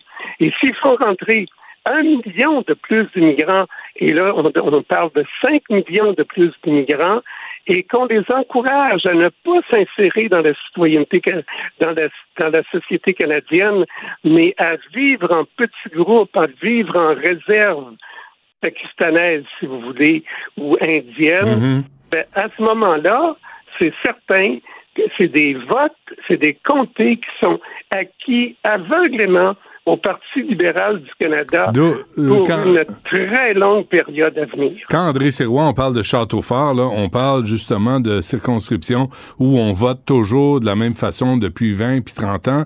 On a Saint-Laurent comme ça, on a NDJ Westmount, euh, il y, en- il y en a à Montréal, il y en a de ce genre de circonscriptions-là. Vous dites aussi que ça, finalement, c'est le rêve multiculturel là, où on bannit tout concept de nationalité. On n'est plus euh, canadien, on n'est plus québécois, on est post-national, comme euh, disait Ju- Justin Trudeau. Euh, Oui, ben c'est curieux parce que dans son dans son raisonnement, il y a comme une contradiction. Il dit on est post-national, mais en même temps, il encourage les immigrants à ne pas s'intégrer à la société canadienne et à garder leur particularité ethnique et même à vivre dans des réserves ethniques. Euh, Et ça va complètement à l'encontre de ce qu'il prétend par ailleurs, en disant qu'on est post-national. Quand il dit qu'on est post-national, il veut dire qu'on n'est plus canadien, mais qu'on devient, euh, qu'on s'inscrit dans une petite minorité à l'intérieur du Canada, et c'est ce qu'il souhaite faire du, euh, euh, des Québécois. Ouais. Deux, de- Euh, deux dernières affaires, André euh, Sirois. D'abord, euh, vous, vous, avez- vous parlez aussi des experts de, des Nations Unies euh, qui font des études sur, euh, sur l'immigration. Il y a, il y, a des, euh, il y a de la désinformation à propos de l'immigration, selon vous? Ah, parfaitement. Parce que dans le cas des Nations Unies, par exemple, euh, il y a déjà quelques années, je dirais peut-être cinq ans, il y a eu des études très poussées qui ont été faites pour voir si on pouvait remédier à, la baisse démographique dans un pays en, en contrant ça avec de l'immigration. Et la réponse à ça, c'est non. On a fait ça, par exemple, dans un cas que je connais un peu, on a fait ça en examinant la Corée du Sud. Et, là, les calculs ont été faits, je ne pourrais pas commencer à expliquer ça maintenant, mais les calculs arrivaient à dire que pour contrer la baisse démographique par l'immigration, il faudrait accueillir plus d'un milliard d'immigrants. Évidemment que c'était plus que la, la population totale du pays, et puis ça n'avait, c'était une solution qui n'en était pas une, bien sûr, c'est par l'absurde. Ouais. Je, je veux juste en profiter pour dire une chose très simple parce que notre conversation montre ça. Il faut de toute urgence une commission d'enquête sur l'immigration qui va mettre sur table les renseignements nécessaires ou qui va demander les études nécessaires pour qu'on sache un peu mieux ce qu'il y en est puis où on s'en va. Autrement, si on laisse Ottawa faire en ce moment avec le projet d'Ottawa, ça va être le, comme la déportation des Acadiens multipliée par mille. C'est notre extermination. Hmm. C'est ça, que- c'est ça qui est visé par Ottawa. Moi, j'ai travaillé à Ottawa très longtemps et je sais mieux que personne. les- il y a une grande partie des gens à Ottawa et ailleurs dans l'Ouest qui nous détestent, mais à un point extrême. Ils sont prêts à accepter n'importe quel autre ennemi que des Québécois. Hmm. Euh, mais au moins savoir qui entre sur le territoire du Québec, qui sort, euh, qui euh, qui amène sa famille, euh, qui devrait être déporté, qui ne l'est pas. Juste avoir un portrait euh, démographique de l'immigration précisément. Et vous, en conclusion, c'est ce que vous dites là. Il y en a pas présentement. C'est certain qu'il n'y en a pas. Et c'est une question que les journalistes devraient poser systématiquement à chaque personne qui se présente à un micro pour leur donner un chiffre. Hmm. André Serrois, ancien conseiller juridique de la Commission de l'immigration et du statut de réfugié du Canada. André, merci. À la prochaine. Merci. Joyeux Noël. Du Trisac. L'écouter sur le web vous demande peut-être de changer vos habitudes. On le comprend. Mais son émission en vaut l'effort.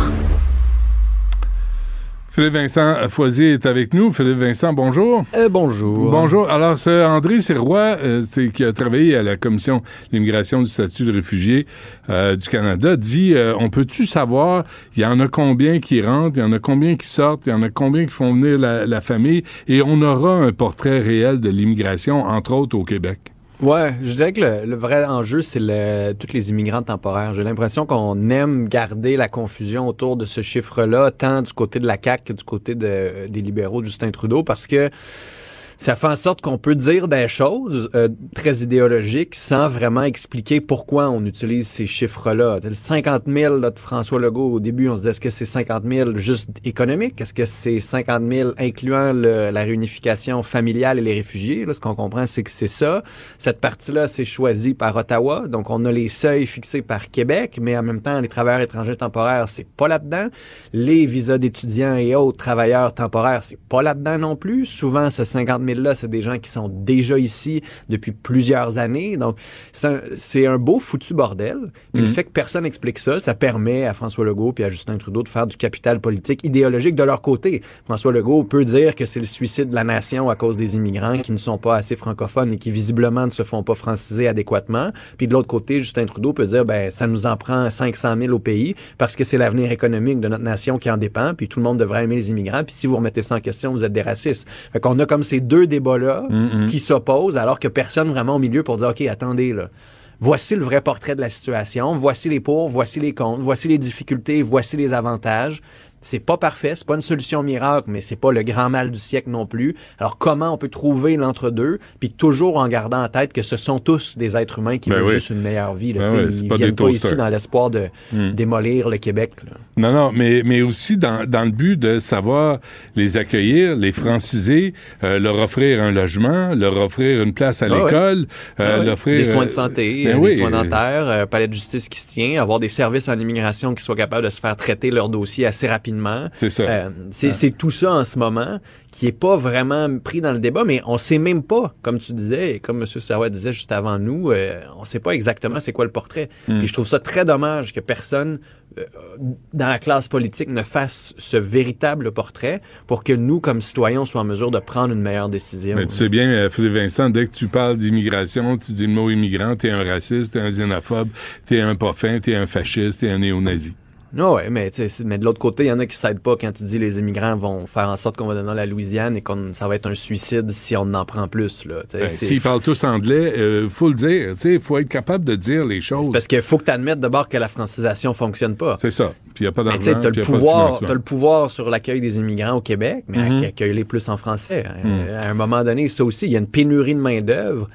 Mais les, libéraux de Philippe Couillard ont coupé dans les programmes de francisation. là. Non, puis la CAQ en a pas remis euh, tant que ça, puis a a pas pas. poussé fort là-dessus. Fait que C'est sûr que c'est un enjeu.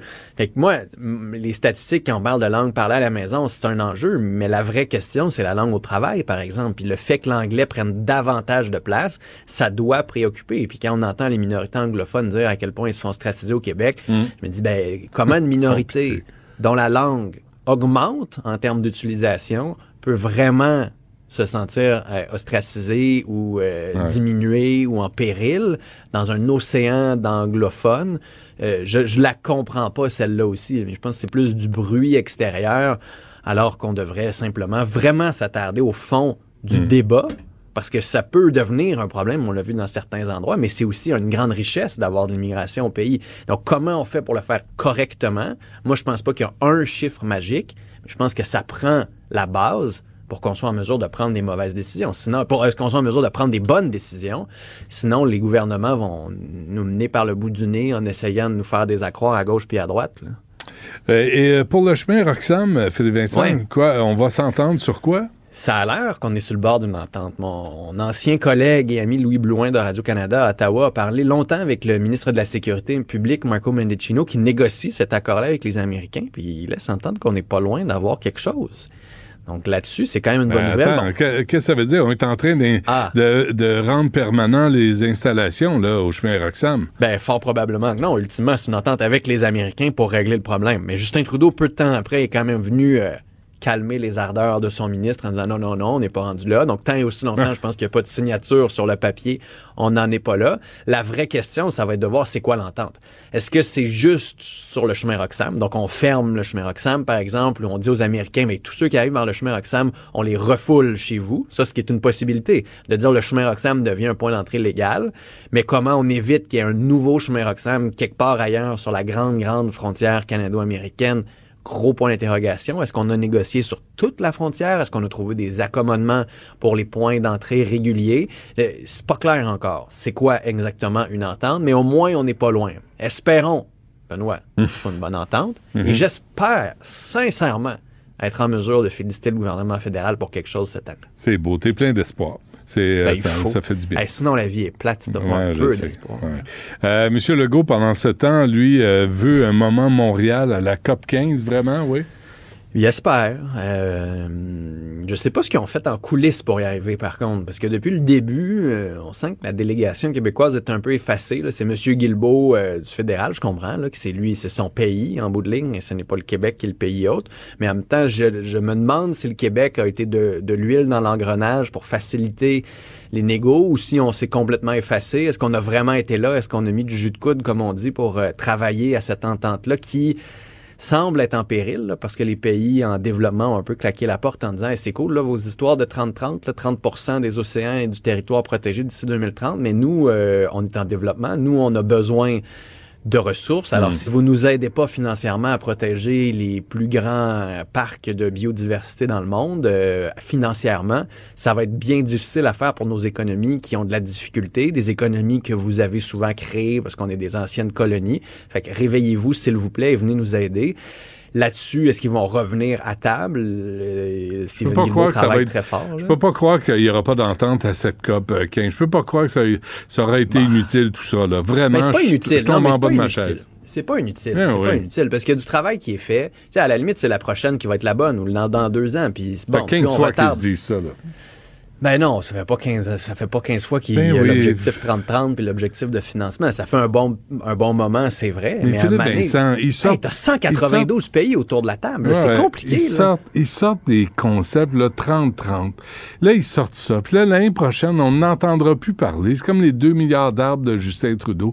Il y a tou- toujours une des trucs de relations publiques, puis une espèce de foutaise qui nous envoie dans les médias. Puis nous autres, on reproduit ça, puis on, on y croit, puis on se rend compte que 2, 3, 5 ans plus tard, c'était de la Non, mais là-dessus, là-dessus, là-dessus, quand même, au Canada puis au Québec, il faut reconnaître qu'il y a du travail qui a été fait. Moi, je déplore le fait qu'on n'en a pas fait plus en vue de la COP. On aurait pu désigner des aires, des parcs et des aires protégées maintenant afin au moins d'envoyer le message à tout le monde qu'on est sérieux comme pays hôte, ce qu'on n'a pas fait.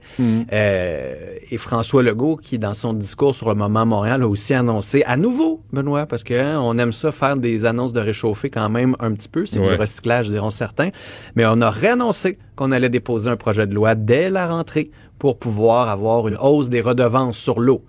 tu te dis, OK, il était temps. Vous avez défendu les redevances actuelles pendant quatre ans. Arrêtez de faire comme si c'était novateur le fait que vous allez enfin possiblement les augmenter. Dit qu'elles vont être augmentées de façon considérable pour créer un fonds bleu d'à peu près 150 millions par année. Là. Wow, Espérons que ce soit pas juste ça qu'on aille chercher en redevance sur notre eau, notre prochaine or bleu. Ouais, ouais, c'est une nouvelle idée, ça.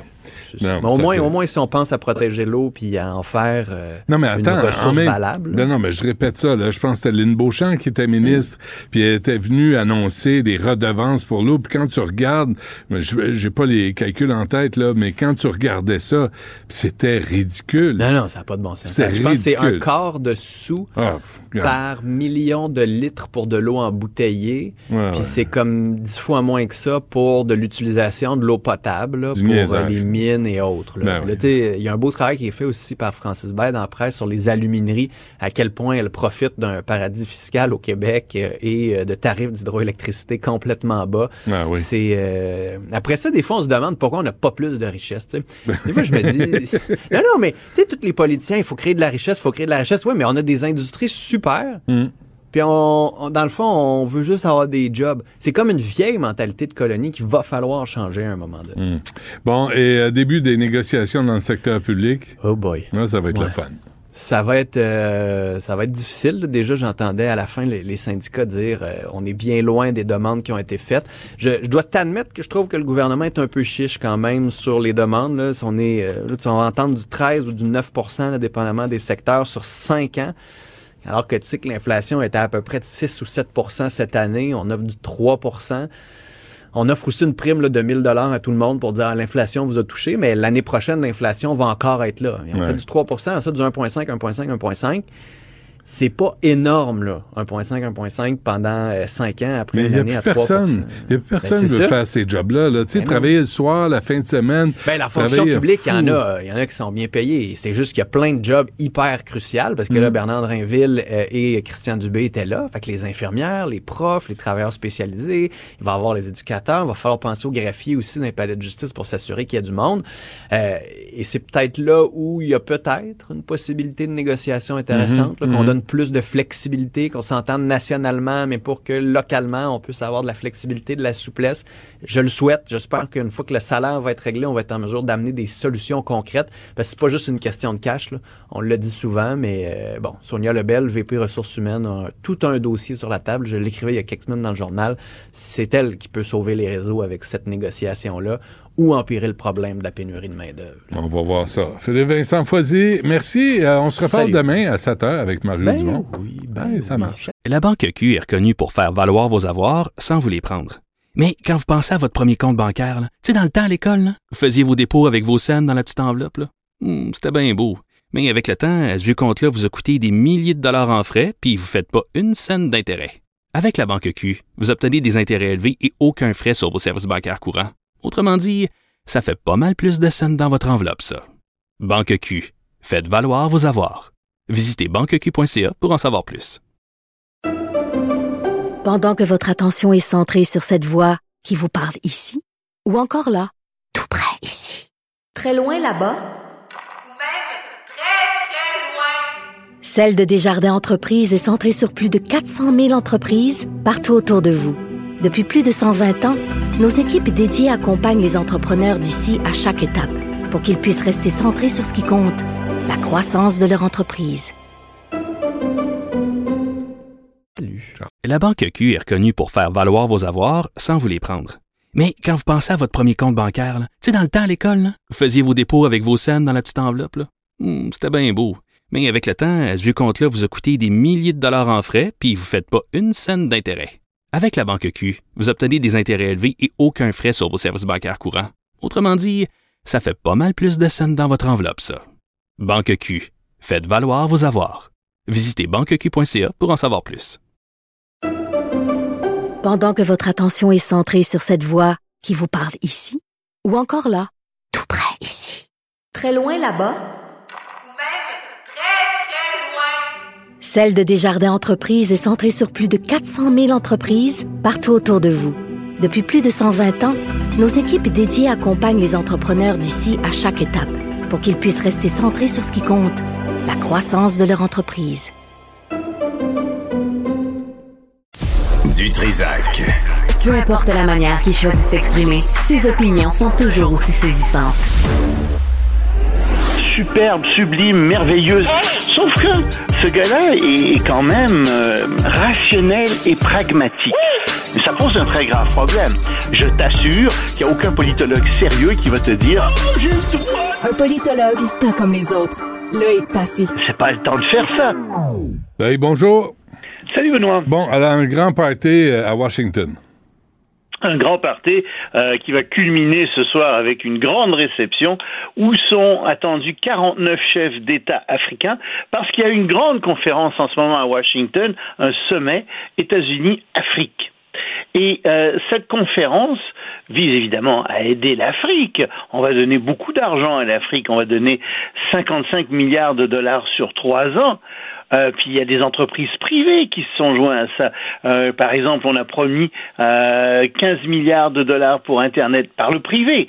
Euh, il y a Visa, par exemple, qui a dit bon ben moi je vais investir un milliard de dollars euh, pour que les gens puissent payer avec leur carte Visa en Afrique.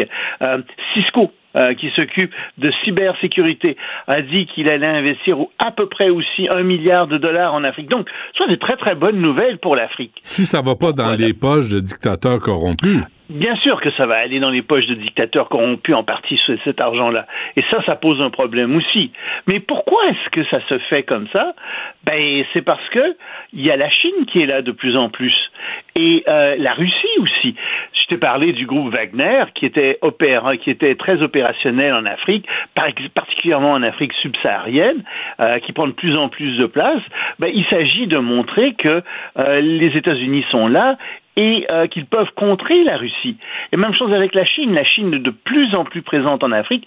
Euh, la Chine est le premier partenaire commercial d'à peu près tous les pays africains. Donc les États-Unis essaient littéralement de damer le pion à la Chine. Et il y a énormément de ressources naturelles en Afrique. C'est une population qui est en pleine croissance. Donc ce sont des marchés qui sont très très importants. C'est pour ça que Washington est là. C'est pour ça que Washington est, est- est- est très présent. Et ça ressemble, ça, si tu as une stratégie qu'il y avait auparavant, euh, dans les années 50, euh, les États-Unis avaient commencé à, se préoccuper un petit peu de l'Afrique, euh, mais c'était pour beaucoup, pour empêcher euh, que l'Union soviétique euh, à ce moment-là, exporte euh, la révolution socialiste euh, en Afrique. Et donc, c'est pour ça que les États-Unis euh, y étaient pas mal présents en grande partie. Avec pas toujours de bons résultats. Tu te souviendras, par exemple, de ce qui est arrivé en 1993 en Somalie, où il y a eu le corps d'un- soldat américain qui a été traîné dans les rues, tu sais, puis ça a fait le tour du monde. Et, et ça a beaucoup refroidi les Américains qui ont dit, bon, d'accord, on va vous aider commercialement, mais on veut plus intervenir militairement et politiquement en Afrique. Et si tu veux, il n'y a pas eu tellement d'initiatives pour l'Afrique depuis cette époque-là. Euh, Obama a pas fait. Bah oui, en fait, je devrais dire quand même, Bill Clinton a fait un certain nombre de choses dans le domaine commercial, mais pas plus que ça. Euh, ensuite, ben, Bush a rien fait. Euh, Obama a, a été décevant pour les Africains, s'est pas beaucoup occupé de ça. Trump, il va sans dire, se souciait pas du tout de l'Afrique. Et voilà que Biden, maintenant, fait de l'Afrique une de ses priorités. Et, et en fait, il a développé pour l'Afrique elle-même quatre priorités sur cinq ans en disant bon, on va s'occuper des enjeux climatiques, c'est ça, c'est super important. On va s'occuper de la santé pour améliorer la santé des Africains. On va s'occuper de la transition énergétique aussi. Et quatrième priorité, qui n'est pas la dernière, on va s'occuper de la démocratie. On va essayer de faire la promotion de la démocratie. Donc, c'est des très, très beaux objectifs, c'est des très belles priorités. Il y a de l'argent sonnant et trébuchant là-dedans. Le problème, c'est que les États-Unis ne sont pas tout seuls sur l'échiquier. Il y a aussi la Russie qui est là, comme je te l'ai mentionné. Il y a aussi la Chine qui est là avec ses routes de la soie. Et en, en réalité, ceux qui ont la partie belle, ben, ce sont les États, les, les dirigeants des États africains dans beaucoup de cas des dictateurs qui vont être capables de jouer les uns contre les autres, la Russie, la Chine et les États-Unis. Et je te parle même pas de la France, qui quand même semble être de moins en moins dans la partie, mais qui reste quand même présente, et, et des, an- des autres anciennes puissances coloniales. Hmm. Bon, et au Pérou, euh, Loïc, euh, ça brasse, là. Oh, ça barde. Ça barde très très fort. Il y a l'état d'urgence. euh, et euh, en fait, ce qui s'est produit, c'est que le, président euh, du Pérou, l'ex-président devrais-je dire, mais euh, M. Castillo, était allait être destitué pour incapacité morale, parce qu'il était très corrompu par le Congrès péruvien. Et donc, lui, M. Castillo, a décidé, euh, plutôt que d'être démis par le Congrès, de dissoudre le Congrès. Alors le Congrès a dit non, non, on ne va pas se laisser dissoudre comme ça. Et quelques heures avant euh, qu'il y ait la dissolution, le Congrès s'est réuni et a démis euh, Castillo de ses fonctions de président. Là-dessus, les partisans, et, c'est la vice-présidente donc qui a été nommée présidente. Alors là-dessus, les partisans de M. Castillo, surtout dans le sud du pays, sont descendus dans la rue, ont bloqué des routes euh, et, et sont vraiment très très mécontents. En plus, comme M. Castillo est d'origine humble, paysanne, ben ils c'est ça, c'est la, vieille élite euh, politique du Pérou qui euh, s'oppose euh, aux, paysans, qui s'oppose aux, péruviens comme si tu veux natifs, etc. Alors ça pose tout ce problème aussi au Pérou même, et donc la vice-présidente a été obligée de décréter l'état d'urgence. Mais la vice-présidente est, très mal prise. Euh, en fait, elle devrait décréter des élections, mais elle veut pas le faire immédiatement parce que son parti n'est pas nécessairement bien vu. Et en fait, les élections devaient avoir lieu en avril de 2026. Elle a dit très bien, je vais les devancer en avril 2024. Mais c'est très long. hein. Alors, elle vient, comme les gens ne sont, sont pas rentrés chez eux, ils continuent à, à protester. Elle a dit très bien, ce sera à ce moment-là en décembre 2023. Mais tu vois, en fait, il faudrait qu'il y ait des élections dans, dans les semaines qui viennent, euh, normalement, avec ce, genre, euh, avec ce qui vient de se produire. Mais bon, c'est pas exactement ce qui se produit en ce moment au Pérou.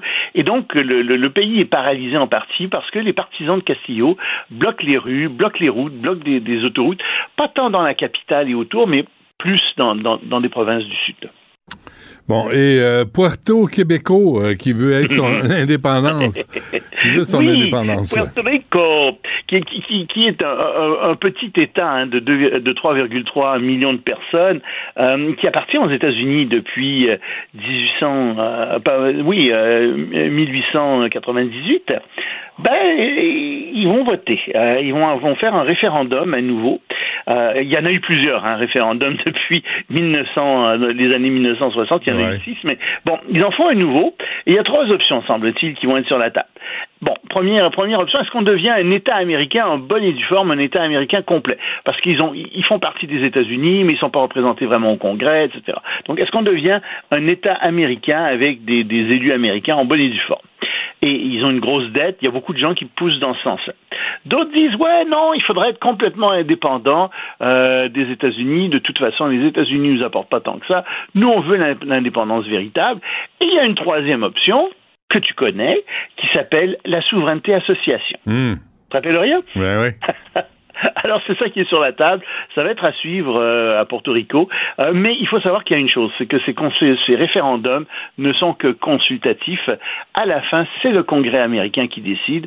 Et malheureusement, le Congrès américain est complètement bloqué et au Sénat, ça prend quand même 60 sénateurs sur 100. Ouais. Donc euh, c'est un obstacle considérable, quoique les Portoricains décident.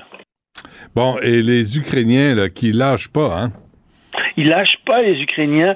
Euh, tu sais, je t'avais dit qu'il y avait de grandes offensives qui euh, qui s'en venaient euh, en, Ukraine. Ben, effectivement, on vient d'apprendre que euh, en Ukraine, c'est des commandants qui nous dit ça. Il y a eu des offensives, mais pas nécessairement dans le sud. Cette fois-ci, c'est dans l'est. Et il y a il y aurait eu depuis une semaine dans le Donetsk, la province du Donetsk, 400 combats. C'est énorme, 400 combats en une semaine. Et euh, il y aurait eu euh, 309 cibles qui auraient été touchées par les Ukrainiens, dont 24 entrepôts de munitions et d'équipements. Selon un des fonctionnaires pro-russes, pour pas dire un collabo russe, pro-russe euh, du Donetsk, euh, c'est des frappes les plus importantes que l'armée ukrainienne ait jamais faites dans le Donetsk depuis 2014. Donc, on se demande s'il ne va pas y avoir euh, une, une tentative de pousser de l'armée euh, ukrainienne dans cette région-là. C'est vraiment à surveiller ce qui est en train de se produire là-bas. Tassé. Merci. À demain. À demain. La Banque Q est reconnue pour faire valoir vos avoirs sans vous les prendre. Mais quand vous pensez à votre premier compte bancaire, tu sais, dans le temps à l'école, vous faisiez vos dépôts avec vos scènes dans la petite enveloppe. Hmm, C'était bien beau. Mais avec le temps, ce vieux compte-là vous a coûté des milliers de dollars en frais, puis vous ne faites pas une scène d'intérêt. Avec la Banque Q, vous obtenez des intérêts élevés et aucun frais sur vos services bancaires courants. Autrement dit, ça fait pas mal plus de scènes dans votre enveloppe, ça. Banque Q, Faites valoir vos avoirs. Visitez banqueq.ca pour en savoir plus. Pendant que votre attention est centrée sur cette voix qui vous parle ici, ou encore là, tout près ici, très loin là-bas,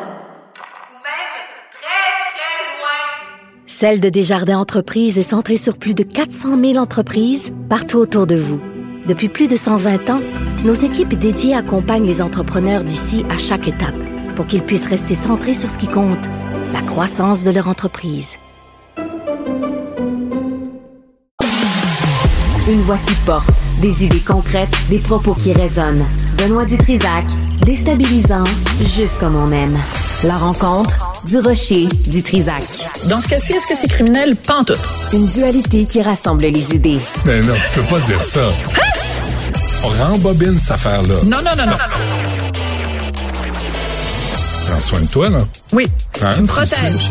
Je le sais. Compte toi-même. La rencontre du rocher du Trisac. Écoute, Benoît, quand Ouais. je parle. Bon, Sophie, est-ce qu'on a une bonne nouvelle?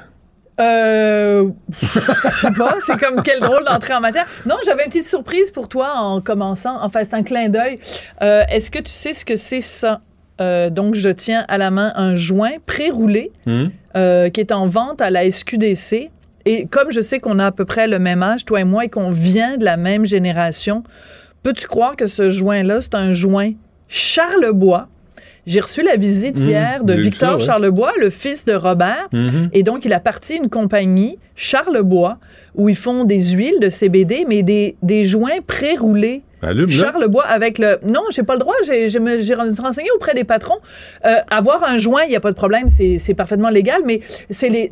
La loi dit que tu n'as pas le droit de fumer à l'intérieur, que ce soit une cigarette ou un joint, c'est vrai, et j'ai pas le droit de l'allumer.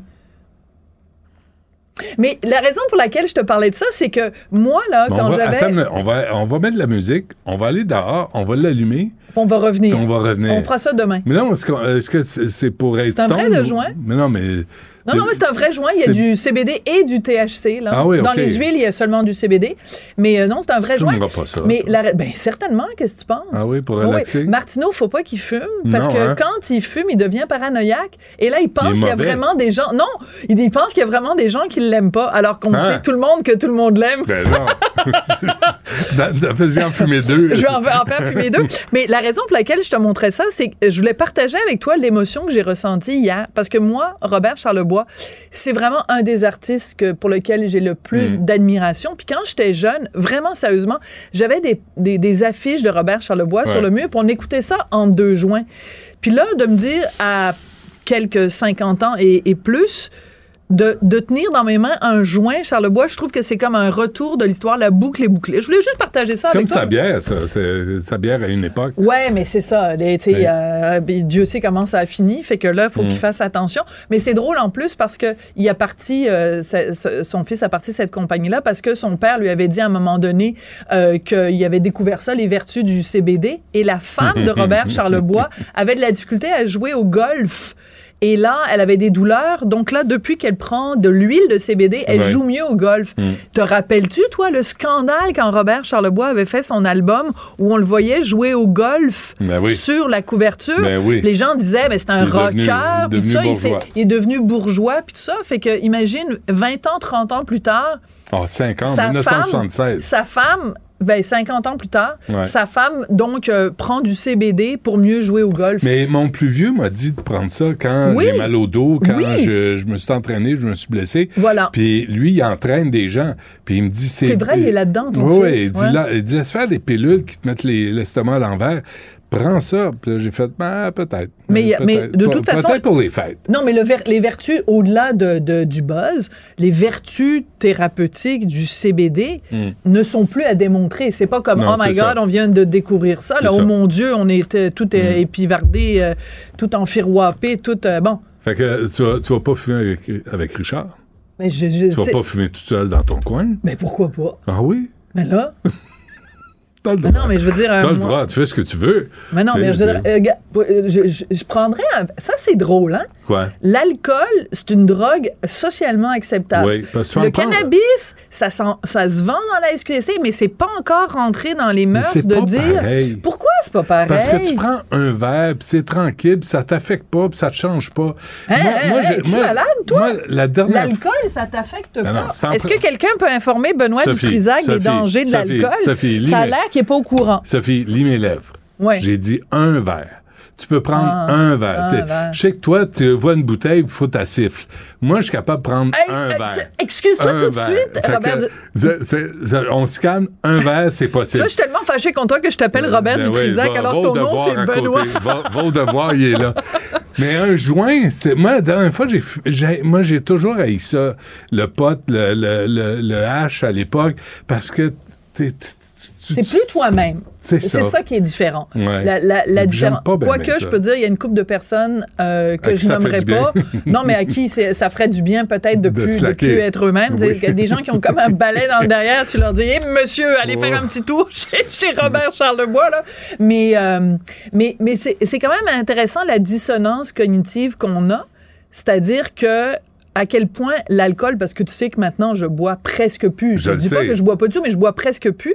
Et à quel point quand tu ne, À quand t'es comparer à sobre, avant. arrête Benoît. Quand t'es quand t'es complètement sobre et tu vas non mais c'est parce que tu sais comment sont les mauvaises langues. Ben Là non. les mauvaises langues vont dire ceci puis cela. Mais bon on s'en fout les mauvaises langues. Ben, je pense que oui. Ce que je veux dire, c'est quand tu vas, mettons, à un party, il y a 50 personnes dans la place et il y en a 49 qui ont pris même juste un verre d'alcool et toi, zéro. Tu deviens, t'es es comme dans un rôle d'observateur. Hmm. Et tu le sais que t'es pas sur la même Longueur d'onde, que les autres. Mhm. Puis plus la soirée avance, plus cet écart-là, tu le, tu le ressens. Tu pars tôt. C'est extrêmement... Non, mais c'est euh, d'un point de vue sociologique, d'un point Mhm. de vue humain, Mhm. c'est c'est extrêmement intéressant. Même quand tu reçois des amis à la maison, si toi, tu es sur le même palier qu'eux, ben, tu, tu, tu ne vois pas qu'ils ont des comportements un peu bizarroïdes Ouais. parce que toi-même, tu as ce comportement-là. Parce que, tu sais, un party, pas d'alcool, là, c'est comme une soirée euh, avec, les avec les fermières euh, du Lac-Saint-Jean. Au là, cercle ben, des fermières, c'est ça que tu fais. ouais, c'est que condescendant pour les ben fermières. oui. Toi, Ben, parce ça qu'on prend sait bien, la chose qui t'intéresse dans les fermières, c'est l'argent, le beurre, l'argent du beurre et le, hein? Le On le sait, le cul de la fermière. Mais, Euh, oui. mais, mais tu sais quoi? Pourquoi je dirais non? quand t'as une conversation scintillante comme la mienne, là, t'as pas Ah besoin d'alcool pour être Ah. intéressante dans un party, Benoît non, c'est Dutrisac. c'est vrai. Mais ça peut être plus détendu. Euh, finalement, il est Ça- 53 puis on n'a toujours pas parlé de mon sujet. Ben, il te reste deux minutes. Il me reste deux minutes. Alors, Ben, écoute. OK, j'ai une question pour toi. Julien Lacroix. Oui. Raconte-moi une blague de Julien Lacroix. Je peux pas t'en raconter une. Moi, j'ai de la misère avec les nouveaux humoristes. On dirait que j'arrive pas à retenir une blague, tu sais, qui va, qui identifie un humoriste. Oui, mais moi, je suis pas là-dedans de toute façon parce que tu vois, un humoriste que, prends un que- verre. que j'aime beaucoup, euh, Guy Nantel, je suis allée voir euh, son spectacle euh, que j'ai adoré du début jusqu'à la fin. Je peux pas te dire telle blague de, Ah. de Guy Nantel. Par contre, je peux t'en sortir une bonne, OK? Je vais faire attention parce qu'il paraît que je suis comme Ephraim puis je raconte mal les blagues. je suis allée voir euh, euh, vu, Revue et corrigée, la revue de fin d'année Ouais. du théâtre du Rideau Vert. Et il y a une blague que j'ai trouvée vraiment drôle. À un moment donné, c'est ça passe beaucoup par les chansons. Oui. Et là, ils font une parodie de Je ne suis qu'une chanson de Ginette Renault. Et la fille qui fait Ginette Renault est vraiment bonne. Et là, c'est Paul Saint-Pierre Plamondon, comme sur l'air de Je ne suis qu'une chanson. Et là, elle dit la phrase suivante J'ai plus de noms que de députés. Tabarnouche, je l'ai trouvé tellement drôle. Paul Saint-Pierre Plamondon. Il y a quatre noms et il y a juste trois C'est députés. très bon. C'est c'est méchant. C'est méchant, mais j'ai trouvé ça Mais drôle. ça, c'est une bonne blague. Et Paul Saint-Pierre Plamondon, c'est euh, toute la considération que j'ai pour lui et Ben, les, et c'est les une deux blague. autres mousquetaires. C'est juste une blague. Mais- Faut mais celle-là est drôle. Elle est très drôle. Bon. Puis tu vois, quand elle est drôle, c'est ça une blague. Ben oui. Quand t'es humoriste, c'est ça ta job. De raconter des blagues, de faire rire les gens. Fait que moi, il y a, y a une panoplie d'humoristes qui se disent humoristes, puis j'ai jamais entendu une blague de ces gens-là. J'ai, je, je- moi, je suis le premier à dire envoyez-le, là. Je veux l'entendre, je veux m'en souvenir, puis je veux vous applaudir. Mais tout ça pour dire que Julien Lacroix veut retourner sur les planches avant Noël. Je lui souhaite bonne chance parce qu'il a vécu une année euh, assez complexe.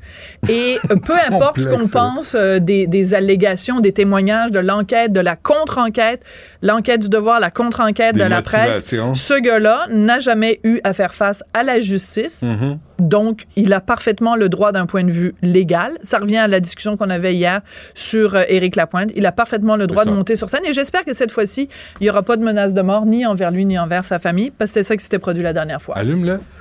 Allume-le. Allez, montre, montre que tu es un esprit libre, Sophie, que tu Non, vas faire ce que tu veux dans la vie. Non, mais je c'est pas un respecte la boss loi. qui va te dire Je respecte la loi. Je respecte la loi, mais je remercie mes boss qui me permettent justement de. Ben, j'espère bien. Allume-le. Arrête, Quelqu'un du feu? achète-moi pas. Charlie, toi, t'es un, un fumeur de pote, il me semble. On va me chercher un, un briquet. Un- un- va- ouais, elle va l'allumer. Non, mais regarde, ils sont là, tous spectacle. Tu sais, des peureux. Regarde cette génération-là. Tous des peureux. Il n'y a rien à faire. Ouais. Demain, je l'allume. J'espère bien. Euh, deux heures et demie, on t'écoute. Merci, au revoir. Mhm.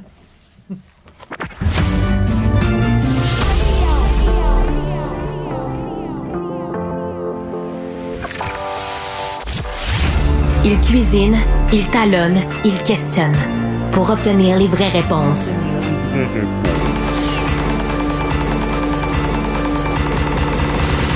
Du Trisac. Savoir et comprendre l'actualité. Alexandre Morand-Villouellette. As-tu du feu? Non, j'ai pas, euh, j'ai pas de briquet sur Personne moi. n'a de feu. Il y a plus personne qui fume. Personne fume. Tout le monde est Ben, c'est une bonne chose, quand même. Tout le monde est rangé. Tout le monde est tranquille. Ben, tu sais, je pense que pour porter un briquet sur soi, il faut fumer plus une- de la cigarette que du cannabis. Oui, oui, c'était à la belle époque, ça, où tout le monde s'en sacrait. Bon, alors, euh, le chauffeur qui a frappé la petite Maria, 7 ans, sur la rue Partenay, coin Rouen, a été remis en liberté. remis en liberté aujourd'hui. Juan Manuel Becerra Garcia, qui est accusé d'avoir commis le délit de fuite qui a causé la mort de la petite Maria Leganskivska, a été remis en liberté. Puis il y a plusieurs conditions, évidemment, qui lui sont imposées. Il doit résider chez lui à Saint-Hubert, ne peut pas changer d'adresse sans en avertir la cour. Un dépôt d'argent de 2000 ne peut pas communiquer avec les membres de la famille de la victime, ne peut pas conduire de véhicule moteur non plus. Et Merci. c'est le 9 mars prochain qu'il pourra revenir en cours. Donc d'ici là, il ne pourra plus conduire un véhicule. Quelle horreur pour tout le monde, hein? Les Ouais. dommages collatéraux, euh, c'est épouvantable. Histoire de fou. Bon, une grand-mère et sa petite fille de 22 ans assassinée par balle à Montréal. Ouais, ça aussi, c'est tout un dossier, Benoît. Deux femmes, là, qui sont, oui, une grand-mère et sa petite fille, 73 ans et 22 ans respectivement, qui ont été abattues dans le quartier Pointe-Saint-Charles à Montréal. Puis là, on parle pas d'une fusillade de rue qui a mal tourné. C'est vraiment dans l'appartement où on a retrouvé des douilles de balles au sol. La grand-mère qui, était- qui avait déjà succombé à ses blessures à l'arrivée des policiers. Il y a Mm. eu des appels qui ont été faits pour avoir entendu des coups de feu pendant la nuit. La jeune femme de 22 ans, elle, était dans un état critique et décédée lors de son transport vers l'hôpital. Donc, les escouades canines sont sur place. On a dressé un grand périmètre de sécurité également pour tenter de faire enquête, mais il n'y a toujours pas de suspect appréhendé dans cette histoire. Mais c'est vraiment, encore une fois, un autre drame par arme à feu à Montréal. Hmm. Bon, euh, et François Legault promet euh, un projet de loi sur le fonds bleu en janvier. Oui, le Fonds bleu, un financement de 650 millions de dollars pour la santé des différents plans d'eau au Québec, qui va financer en partie là, par l'augmentation des redevances des industries qui utilisent l'eau du territoire du Québec. Donc, euh, on sait que ça a déjà fait souvent Ouais, jaser bien, là, ouais. le prix dérisoire que payent certaines compagnies qui viennent pomper l'eau ici au Québec, une ressource qui, malheureusement, va sûrement venir à manquer au cours du siècle. Mm. Et donc, là, on en a fait l'annonce du côté de François Legault à la COP 15, là, lors de la cérémonie d'ouverture de ce qu'on appelle le segment de haut niveau. C'est là qu'on va commencer à négocier, évidemment, pour trouver un accord d'ici la fin là, de la COP, le 19 décembre. Le serment de haut niveau. Non, le segment de haut niveau. Ah, OK, je pensais que c'était un autre serment. Non, non, non, non, euh, pas un serment au roi pour tout le monde à Mm. la COP 15. Non, non, c'est que les représentants des 196 pays qui sont réunis doivent trouver un accord, mettre en place un plan là, pour sauver la biodiversité sur la planète. Bon, euh, les absences scolaires en baisse, mais à l'hôpital, ça augmente. Ouais, c'est une bonne nouvelle pour une mauvaise nouvelle. C'est un peu plus de 117 000 élèves qui étaient absents du réseau scolaire québécois en date de lundi. C'est 9,4% de l'ensemble des élèves de tous les niveaux confondus. Mais c'est en nette baisse par rapport au sommet fin novembre où on avait 158 000 absences dans le réseau scolaire. Problème, par contre, c'est que ça reste élevé. On est quand même prêt en ce moment au nombre qu'on a du sommet atteint l'hiver dernier durant la vague d'Omicron, Benoît. Donc, on Mm. est vraiment, vraiment, encore une fois, avec beaucoup d'absence. Et le problème aussi, c'est que la COVID semble jouer un faible rôle là-dedans. C'est seulement 9400 des 117 000 élèves absents qui, qui seraient absents à cause de la COVID. Les autres, dès que c'est pas la COVID, on dit pas euh, la- le, le motif de l'absence. Donc, on on sait pas quel rôle joue l'influenza, l'autre personne qui virus. tient et comptes, là, de toute façon. Comment on arrive à ces chiffres-là? Ben, c'est les données du euh, ministère de l'Éducation. Benoît. Il n'y a personne qui tient des comptes dans, dans les. Ben, les absences, ils sont, ils sont comptés, ça a l'air. Les absences à Voilà. l'école? Oui. Pas sûr. Je pense qu'ils comptent pas les absences. Euh, absences motivées par la COVID, à cause de la COVID? Il y a des absences parce que les jeunes partent le vendredi pour des tournois de hockey. C'est même pas comptabilisé. Pas sûr, moi. Euh. Il y en on- a seulement 9400 qui sont de la COVID, en tout cas. Ouais. Euh, et un garçon, un adolescent de 14 ans qui a été blessé au travail. Ouais, un, un employé de 14 ans là, du village vacances Valcartier qui a subi des blessures graves le 2 juin dernier. Il est tombé d'une benne d'un véhicule côte à côte et passé sous la remorque. Donc, c'est vraiment gravement blessé. Le problème là-dedans, c'est que ben, le jeune, lui, se trouvait debout dans la benne lors de l'accident, ce qui évidemment n'est pas recommandé du tout. Mais c'est qu'après ça, la CNE-SST, eux, n'ont pas reçu dans les 24 heures, dans le délai qui est prévu par la loi, le rapport. C'est le centre hospitalier qui a visé la E CNESST finalement. C'est comme ça qu'ils l'ont su et non pas le village vacances Valcartier. Et donc, on a signifié 23 constats d'infraction au village vacances Valcartier.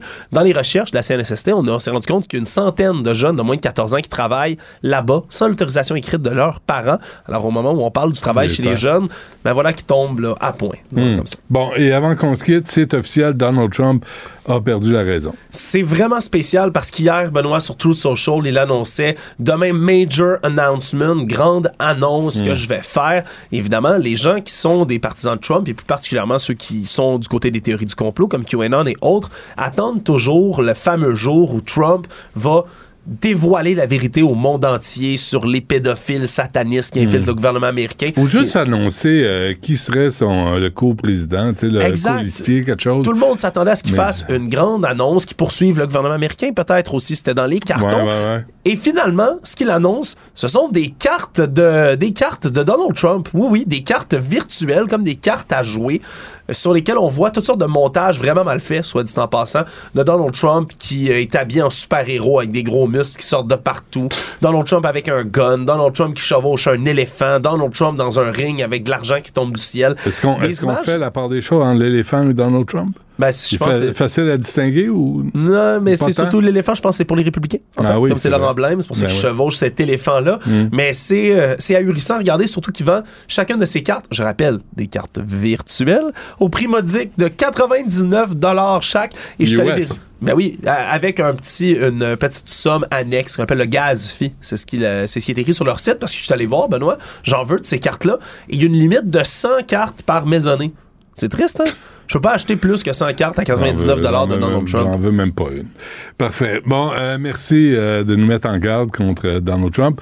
Alex, euh, merci, à demain. Salut. La Banque Q est reconnue pour faire valoir vos avoirs sans vous les prendre. Mais quand vous pensez à votre premier compte bancaire, tu sais, dans le temps à l'école, là, vous faisiez vos dépôts avec vos scènes dans la petite enveloppe. Hmm, C'était bien beau. Mais avec le temps, ce vieux compte-là vous a coûté des milliers de dollars en frais, puis vous ne faites pas une scène d'intérêt. Avec la Banque Q, vous obtenez des intérêts élevés et aucun frais sur vos services bancaires courants. Autrement dit, ça fait pas mal plus de scènes dans votre enveloppe, ça. Banque Q, faites valoir vos avoirs. Visitez banqueq.ca pour en savoir plus. Pendant que votre attention est centrée sur vos urgences du matin, vos réunions d'affaires du midi, votre retour à la maison ou votre emploi du soir, celle de Desjardins Entreprises est centrée sur plus de 400 000 entreprises à toute heure du jour. Grâce à notre connaissance des secteurs d'activité et à notre accompagnement spécialisé, nous aidons les entrepreneurs à relever chaque défi pour qu'ils puissent rester centrés sur ce qui compte, le développement de leur entreprise. Vous écoutez Du Trisac. Cube Radio. Je vous sors euh, des vieux chiffres. Euh, en 2019, il y a une étude de l'Institut de recherche et d'information socio-économique, l'IRIS, euh, disait que les ménages québécois ont débour- déboursé en moyenne à peu près 460 dollars pour les dépenses directes associées aux soins dentaires, 14% plus élevé qu'en 2010. Alors, ça s'en va pas dans le bon sens. Avec nous, Liliane Madchevski, qui est la nouvelle présidente de l'Ordre des dentistes du Québec. Madame Madchevski, bonjour. Bonjour. Bonjour, merci d'être avec nous. Quel est votre mandat à vous, là? Vous arrivez à l'Ordre des dentistes du Québec? Alors, mon mandat, c'est un mandat intérimaire qui va se terminer au mois de novembre prochain. Dans le fond, c'est d'assurer euh, euh, la bonne gestion des affaires de l'ordre. Alors, euh, je vais être en poste pendant quelques mois et j'espère que, je vais pouvoir être à la hauteur des attentes de mes collègues. Ouais. Le défi pour, pour vous, c'est vraiment d'amener les gens à prendre soin de leur santé dentaire, buccale. C'est pas, pas donné, hein. C'est pas tous les Québécois là, qui font le suivi nécessaire. Mais, tout à fait. Puis d'abord, euh, on est très sensible à l'Ordre des dentistes du Québec aux, enjeux d'accessibilité aux soins dentaires. Euh, on comprend que pour plusieurs gens, avoir accès à un dentiste, mais c'est pas possible. C'est pas juste à cause des coûts, pour toutes sortes de raisons. On, on pense euh, notamment à des gens en perte d'autonomie, à, à nos aînés en CHSLD ou, ou même à des jeunes enfants qui attendent jusqu'à 12 mois pour un rendez-vous dentaire sous, sous anesthésie générale. Ouais. Le coût n'est pas la seule barrière et on est très sensible à cet enjeu-là. Hmm. Je lisais, euh, Mme Malchevski, que l'Association des chirurgiens dentistes du Québec euh, publie à chaque année le guide des tarifs et de nomenclature des actes bucco-dentaires. C'est c'est joliment dit. Mais, mais dans la réalité, les dentistes sont pas tenus à respecter euh, ces, euh, ces tarifs. Alors, je me disais, pourquoi les publier? C'est comme un point de référence? En fait, euh, les dentistes sont tenus par leur code de déontologie de, facturer des honoraires qu'on dit raisonnables. Et d'ailleurs, euh, c'est la responsabilité de votre dentiste de bien vous expliquer votre diagnostic, les options de traitement, les risques et tous les coûts qui s'y rattachent avant de procéder aux soins. Euh, mais j'aimerais clarifier que chaque année, cette association de chirurgiens dentistes qui publie justement cette grille tarifaire, mais c'est basé sur une analyse actuarielle, ça tient en compte de l'indexation des coûts. Bref, c'est pas juste des chiffres qu'ils prennent dans le vide et le but n'est vraiment pas d'augmenter les, revenus des dentistes, mais, mais plutôt de les stabiliser. Oui. Mais en même temps, euh, c'est moi je lisais qu'un parent euh, doit payer pour son enfant, mettons, de 11 ans, environ 600 dollars pour un, nettoyage, euh, du fluor, radiographie, réparation d'une carie. Ça, ça vient, ça vient cher là. Puis y a, là, vous savez, il y y a des euh, entreprises cotées à la bourse qui achètent des cabinets dentaires parce qu'on fait des profits de 30 à 70 Il me semble que quand vous dites raisonnable, euh, raisonnable veut pas dire la même chose pour vous que pour moi. Mais vous comprendrez que, que la bouche, malheureusement, a longtemps été exclue du régime de couverture de soins publics. Euh, avec la prestation dentaire canadienne, ben, le gouvernement il a fait un grand pas dans la bonne direction. C'est sûr qu'il y a encore du chemin à faire.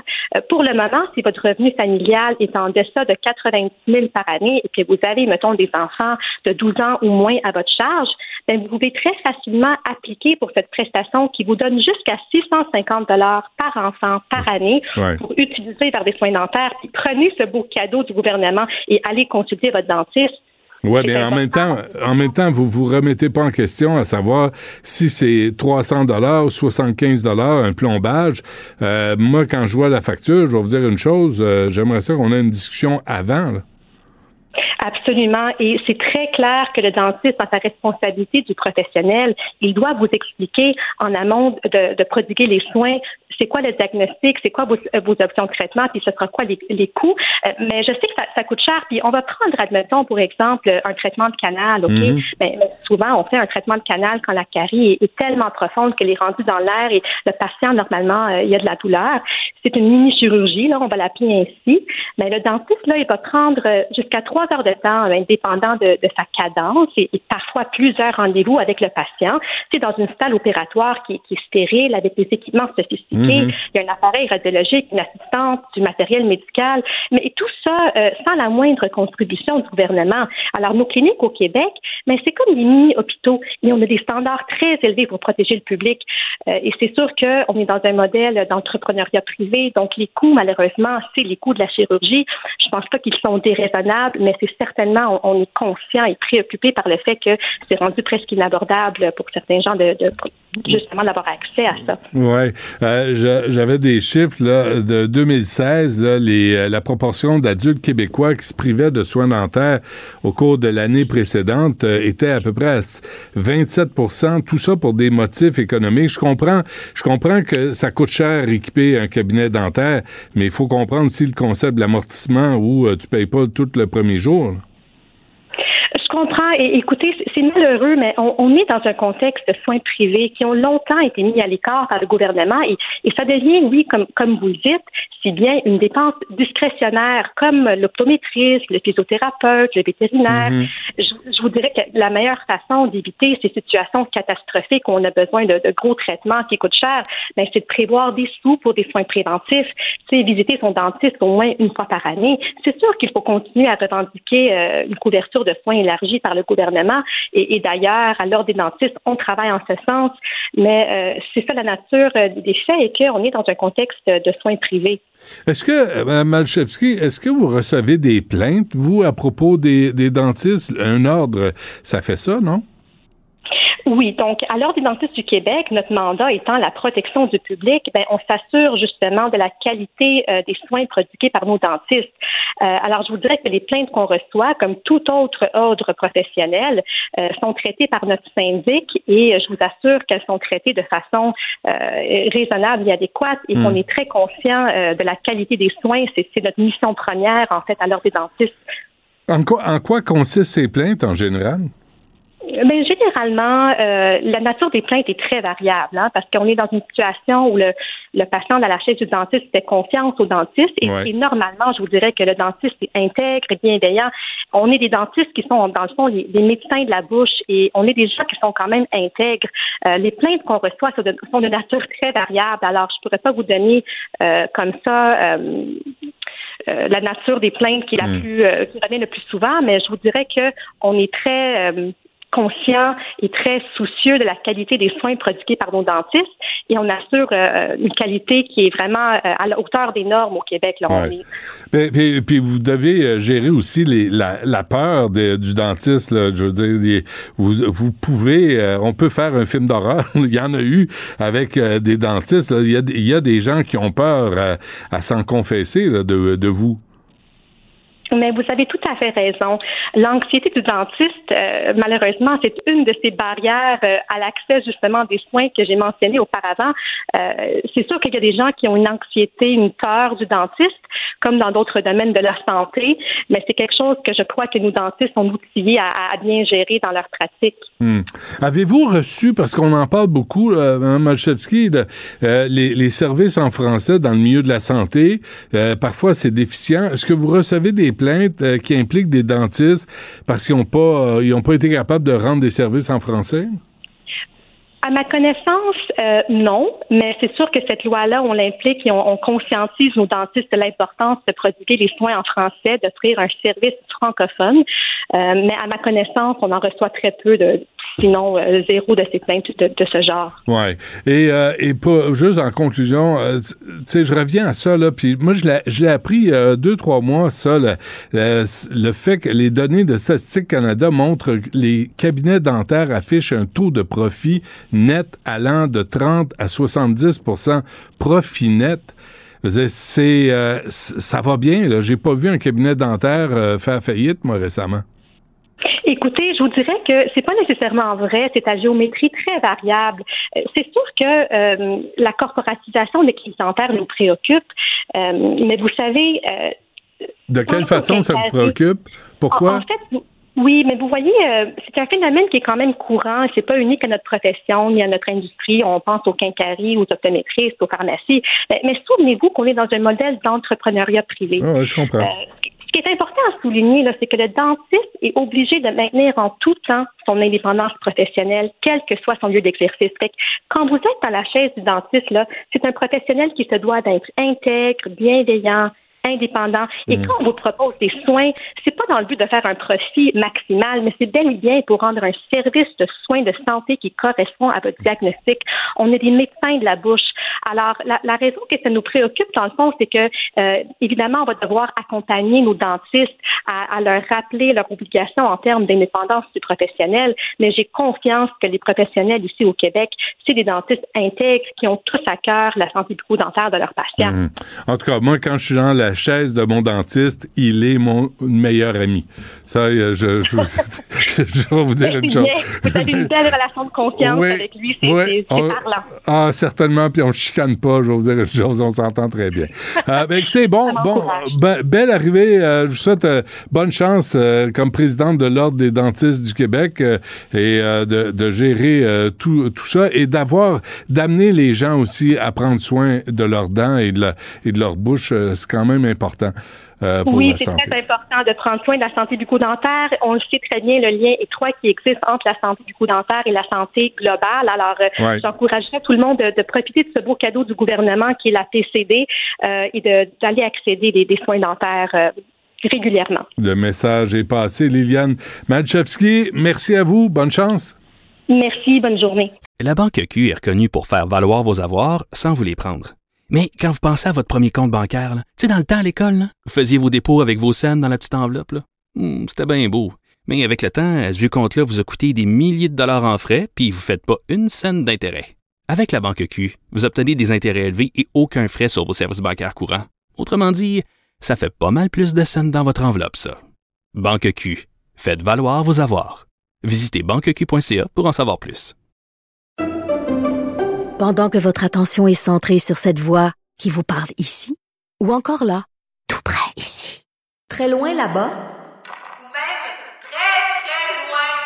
Celle de Desjardins Entreprises est centrée sur plus de 400 000 entreprises partout autour de vous.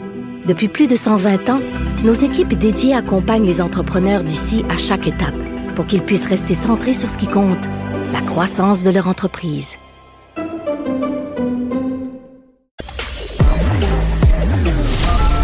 Joignez-vous à la discussion. Appelez ou textez le 187 Cube Radio 1877 827 2346. Sans retenue, sans tabou, Anaïs Gertin-Lacroix. Anaïs, bonjour. Bonjour Benoît. Je me demandais quoi demander au Père Noël euh, cette année, moi. Un peu de dentelle. ça va être chic. Ah oui. Non? Ben oui, Non? pourquoi pas? Ben, vous. Ben, je sais pas. Ben, écoute, là, selon euh, notamment le site Women's Wear Daily, qui est un des sites par excellence, une référence, OK, Benoît, américaine en matière de mode, la lingerie masculine serait vraiment sur le point de connaître une ascension fulgurante. Je dis sur le point parce a quand même quelques grosses compagnies qui ont tenté dans les dernières années de mettre de la lingerie masculine de l'avant. Puis là, quand je dis lingerie, on n'est pas dans les... Ben, il y, y a des boxeurs, oui, mais tu sais, ça, on en voit depuis fort longtemps. Là, c'est vraiment ce qui se rapproche de lingerie féminine. Donc, des culottes en dentelle, porte-jartelle, peignoir en satin. On est dans des couleurs de rouge vif, le rosé, le bleu, le vert, émeraude. Ça, c'est vraiment ce qu'on a l'habitude, justement, de voir plus, je te dirais, sur la jante féminine ou ce qu'on retrouve aussi beaucoup dans la communauté LGBT. Tu sais, si on marche notamment sur euh, la rue Sainte-Catherine, Benoît, il y en a plusieurs commerces qui mettent la lingerie masculine de l'avant. Mm. Mais là, ce qui est intéressant là-dedans, c'est qu'on veut justement euh, sortir, je te dirais, de cette image de communauté LGBT, d'homosexuels qui vont porter de la lingerie pour que euh, messieurs, euh, j'allais dire monsieur, homme, tout le monde, mais que tout le monde justement puisse porter de la lingerie. Il y a Savage Fenty, qui est la compagnie de Rihanna, euh, qui met justement des sous-vêtements de l'avant. Benoît, en 2020, euh, elle, chaque année, elle présente euh, un, un défilé qui est toujours magnifique. Puis elle avait tenté la lingerie masculine, se disant, on va en mettre quelques-uns. Là, on verra là, qu'est-ce que c'est quoi la réponse des gens. Et je te dirais qu'il y a des hommes qui sont vraiment enclins à porter de cette lingerie-là. Puis il y en a d'autres, justement, qui se disent, ben non, ça marche pas, la lingerie, c'est pour les femmes. Il y a des femmes qui se disent, ben voyons donc, il me semble de voir mon mari arriver avec des portes chartelles. Euh, ça fonctionne pas, mais en même temps, dans la mode, ça a souvent été ça, Benoît. Tu sais, le, le vernis, euh, moi, je pense à les fameux skinny, les pantalons ultra moulants, que c'était inconcevable de voir un homme porter ça dans... Moi, je me rappelle au secondaire, là, t'avais les, les culottes en, en dessous des genoux, presque, là, tellement que les gars portaient ça bas. Puis tu sais, maintenant, il y a des hommes qui portent des vêtements ultra moulants. Est-ce que tu penses que ça se peut, cette lingerie, cette Non, mode-là de lingerie attends, attends, masculine? les jeans moulants, ça existait dans les années 70. Là. Ben, je sais, On mais c'est un inventé. Mais, mais là, d'arriver en Ben, jarretière... la lingerie, on n'a rien inventé. Lingerie masculine, ça existe depuis fort longtemps. C'est juste que là, on tend à sortir de l'univers LGBT. J'ai-tu le droit, moi, juste de m'habiller en homme? Ben, J'ai-tu le droit d'avoir des culottes là, qui ont pas, tu sais, qui ont de l'allure, mais qui sont en coton, puis que j'ai pas de dentelle dans le crack de cul, puis de, que j'ai pas de jartelle, puis de. J'ai-tu le droit, moi, de pas vouloir embarquer là-dedans? Ben, t'as absolument le droit, tout comme il y a des filles qui ne tripent pas sur la, la, la lingerie, justement, Ben non, qui vont plus. porter des sous-vêtements en coton, tu sais, puis il y a aussi de plus en plus de compagnies qui mettent des sous-vêtements non genrés, encore là, tu sais, pour tenter d'être le plus... euh, Mais dis-moi dis-moi que c'est confortable, tout ça, là. Ben là, si c'est pas confortable pour une fille, c'est pas plus confortable pour Ben, un gars. ça, mais ah non, ça, mais attends, attends, ça, le, le string, il y a dis, des il y a des filles qui adorent le string. Moi, j'aime plus la tonga. En même temps, ça va. Écoute, il y a tellement de types de sous-vêtements, mais c'est ça, les femmes ont. Ben, c'est pas confortable. C'est au même titre qu'un soutien-gorge à cerceau, là, avec les anneaux, c'est très inconfortable. Ben c'est pour ça que la bralette a connu une ascension fulgurante, notamment avec la pandémie, puis le mou. Mais un homme qui porte de la dentelle, pourquoi pas? C'est- faut s'enlever aussi cette image-là de ce- c'est, c'est seulement les homosexuels qui peuvent en porter. Il y a des hétérosexuels qui vont avoir ce côté, peut-être qu'on dit plus féminin en eux, qui vont avoir envie Mhm. d'en porter. Je te dis Mhm. pas que tout le monde est obligé de porter la jartelle et le peignoir en satin. Merci. Peignoir en satin. Je te donne le droit de t'en mettre, Benoît. Merci, Moi, je suis là juste pour te dire la nouvelle, que vous allez en voir de plus en plus, imagine-toi. Oui, oui, OK, c'est noté. Mais, Mais c'est ça. Fait que le fameux boxeur là, Homer Simpson, on taboute. Ça, par contre, on Ah n'en peut plus, OK? Ça, écoute, moi, à un moment donné, je m'entraînais dans un gym euh, à l'hôtel Bonaventure, là, puis tu vois les gars arriver avec des espèces de shorts qui leur pendouillent dans le derrière, puis là, tu dis... Il y, a, il y a comme une marge entre les deux. Là. Ramassez-vous. Là. Portez un qui soit propre. Tu sais, vi- euh, tu au le lendemain, virez-le pas à l'envers, pensez qu'il est propre. Là. Et Voilà. Qu'il soit propre. mais mais tu sais, quand il est fini, jetez-le. Quand il y a des trous dans le, tu sais, dans le péteux, jette-le. Là. Il est fini, ton caleçon. Est-ce que tu as un boxeur euh, chouchou? En sens que je- je- beaucoup même de mes amis ont un boxeur, ils rendent magané, ils peuvent plus le porter, mais c'est comme leur, bo- leur boxeur, je sais pas, le porte-chance. As-tu ça? rien pas en tout. Moi, j'ai rien de porte-change. Tout est commando, t'en portes pas, mon Moi, Benoît. c'est tout. ça, se passe d'un bord puis de l'autre. puis c'est- libre comme l'air, si tu savais. Bon, euh, C'est parlant... tellement un électron libre, c'est incroyable. Ah, t'as même pas idée. Euh, justement, parlons des boules bleues. Parlons des boules bleues, les fameux blue balls. Et c'est une vraie condition médicale, Benoît, et non un mythe, parce qu'il y en a encore à ce jour. Là, excuse-moi, là, ça va être vulgaire, mais quand des hommes disent j'ai les couilles pleines, là, tu sais, souvent, euh, certaines filles, en général, vont dire, c'est-tu vrai? Tu sais, Est-ce que, ou c'est juste que mon, mon conjoint ou la- mon amant, peu importe, juste Où il porte, vraiment il- envie il porte trop de, de dentelle. Arrête, voyons donc, ça va juste mieux bien te soutenir.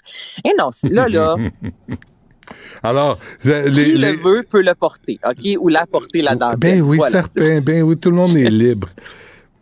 Je Euh, sais. don- donc, les, les boules, les, les, cou- les boules bleues, c'est parce que quoi, t'es- t'as pas eu de relation sexuelle complète? euh, C'est pas ça. C'est que lorsque tu es ultra excité, lorsque tu es en érection, il va y avoir justement une pression dans les testicules. OK? Et là, c'est l'augmentation du flux sanguin. C'est pas l'augmentation comme cette fameuse phrase de couille pleine. C'est pas du sperme. Là, tu comprends? Là, tes, tes, tes- tes testicules ne viennent pas là, ultra, ultra gonflés de sperme. Puis la manée, ça fait où se mettre, là, puis ont besoin de sortir.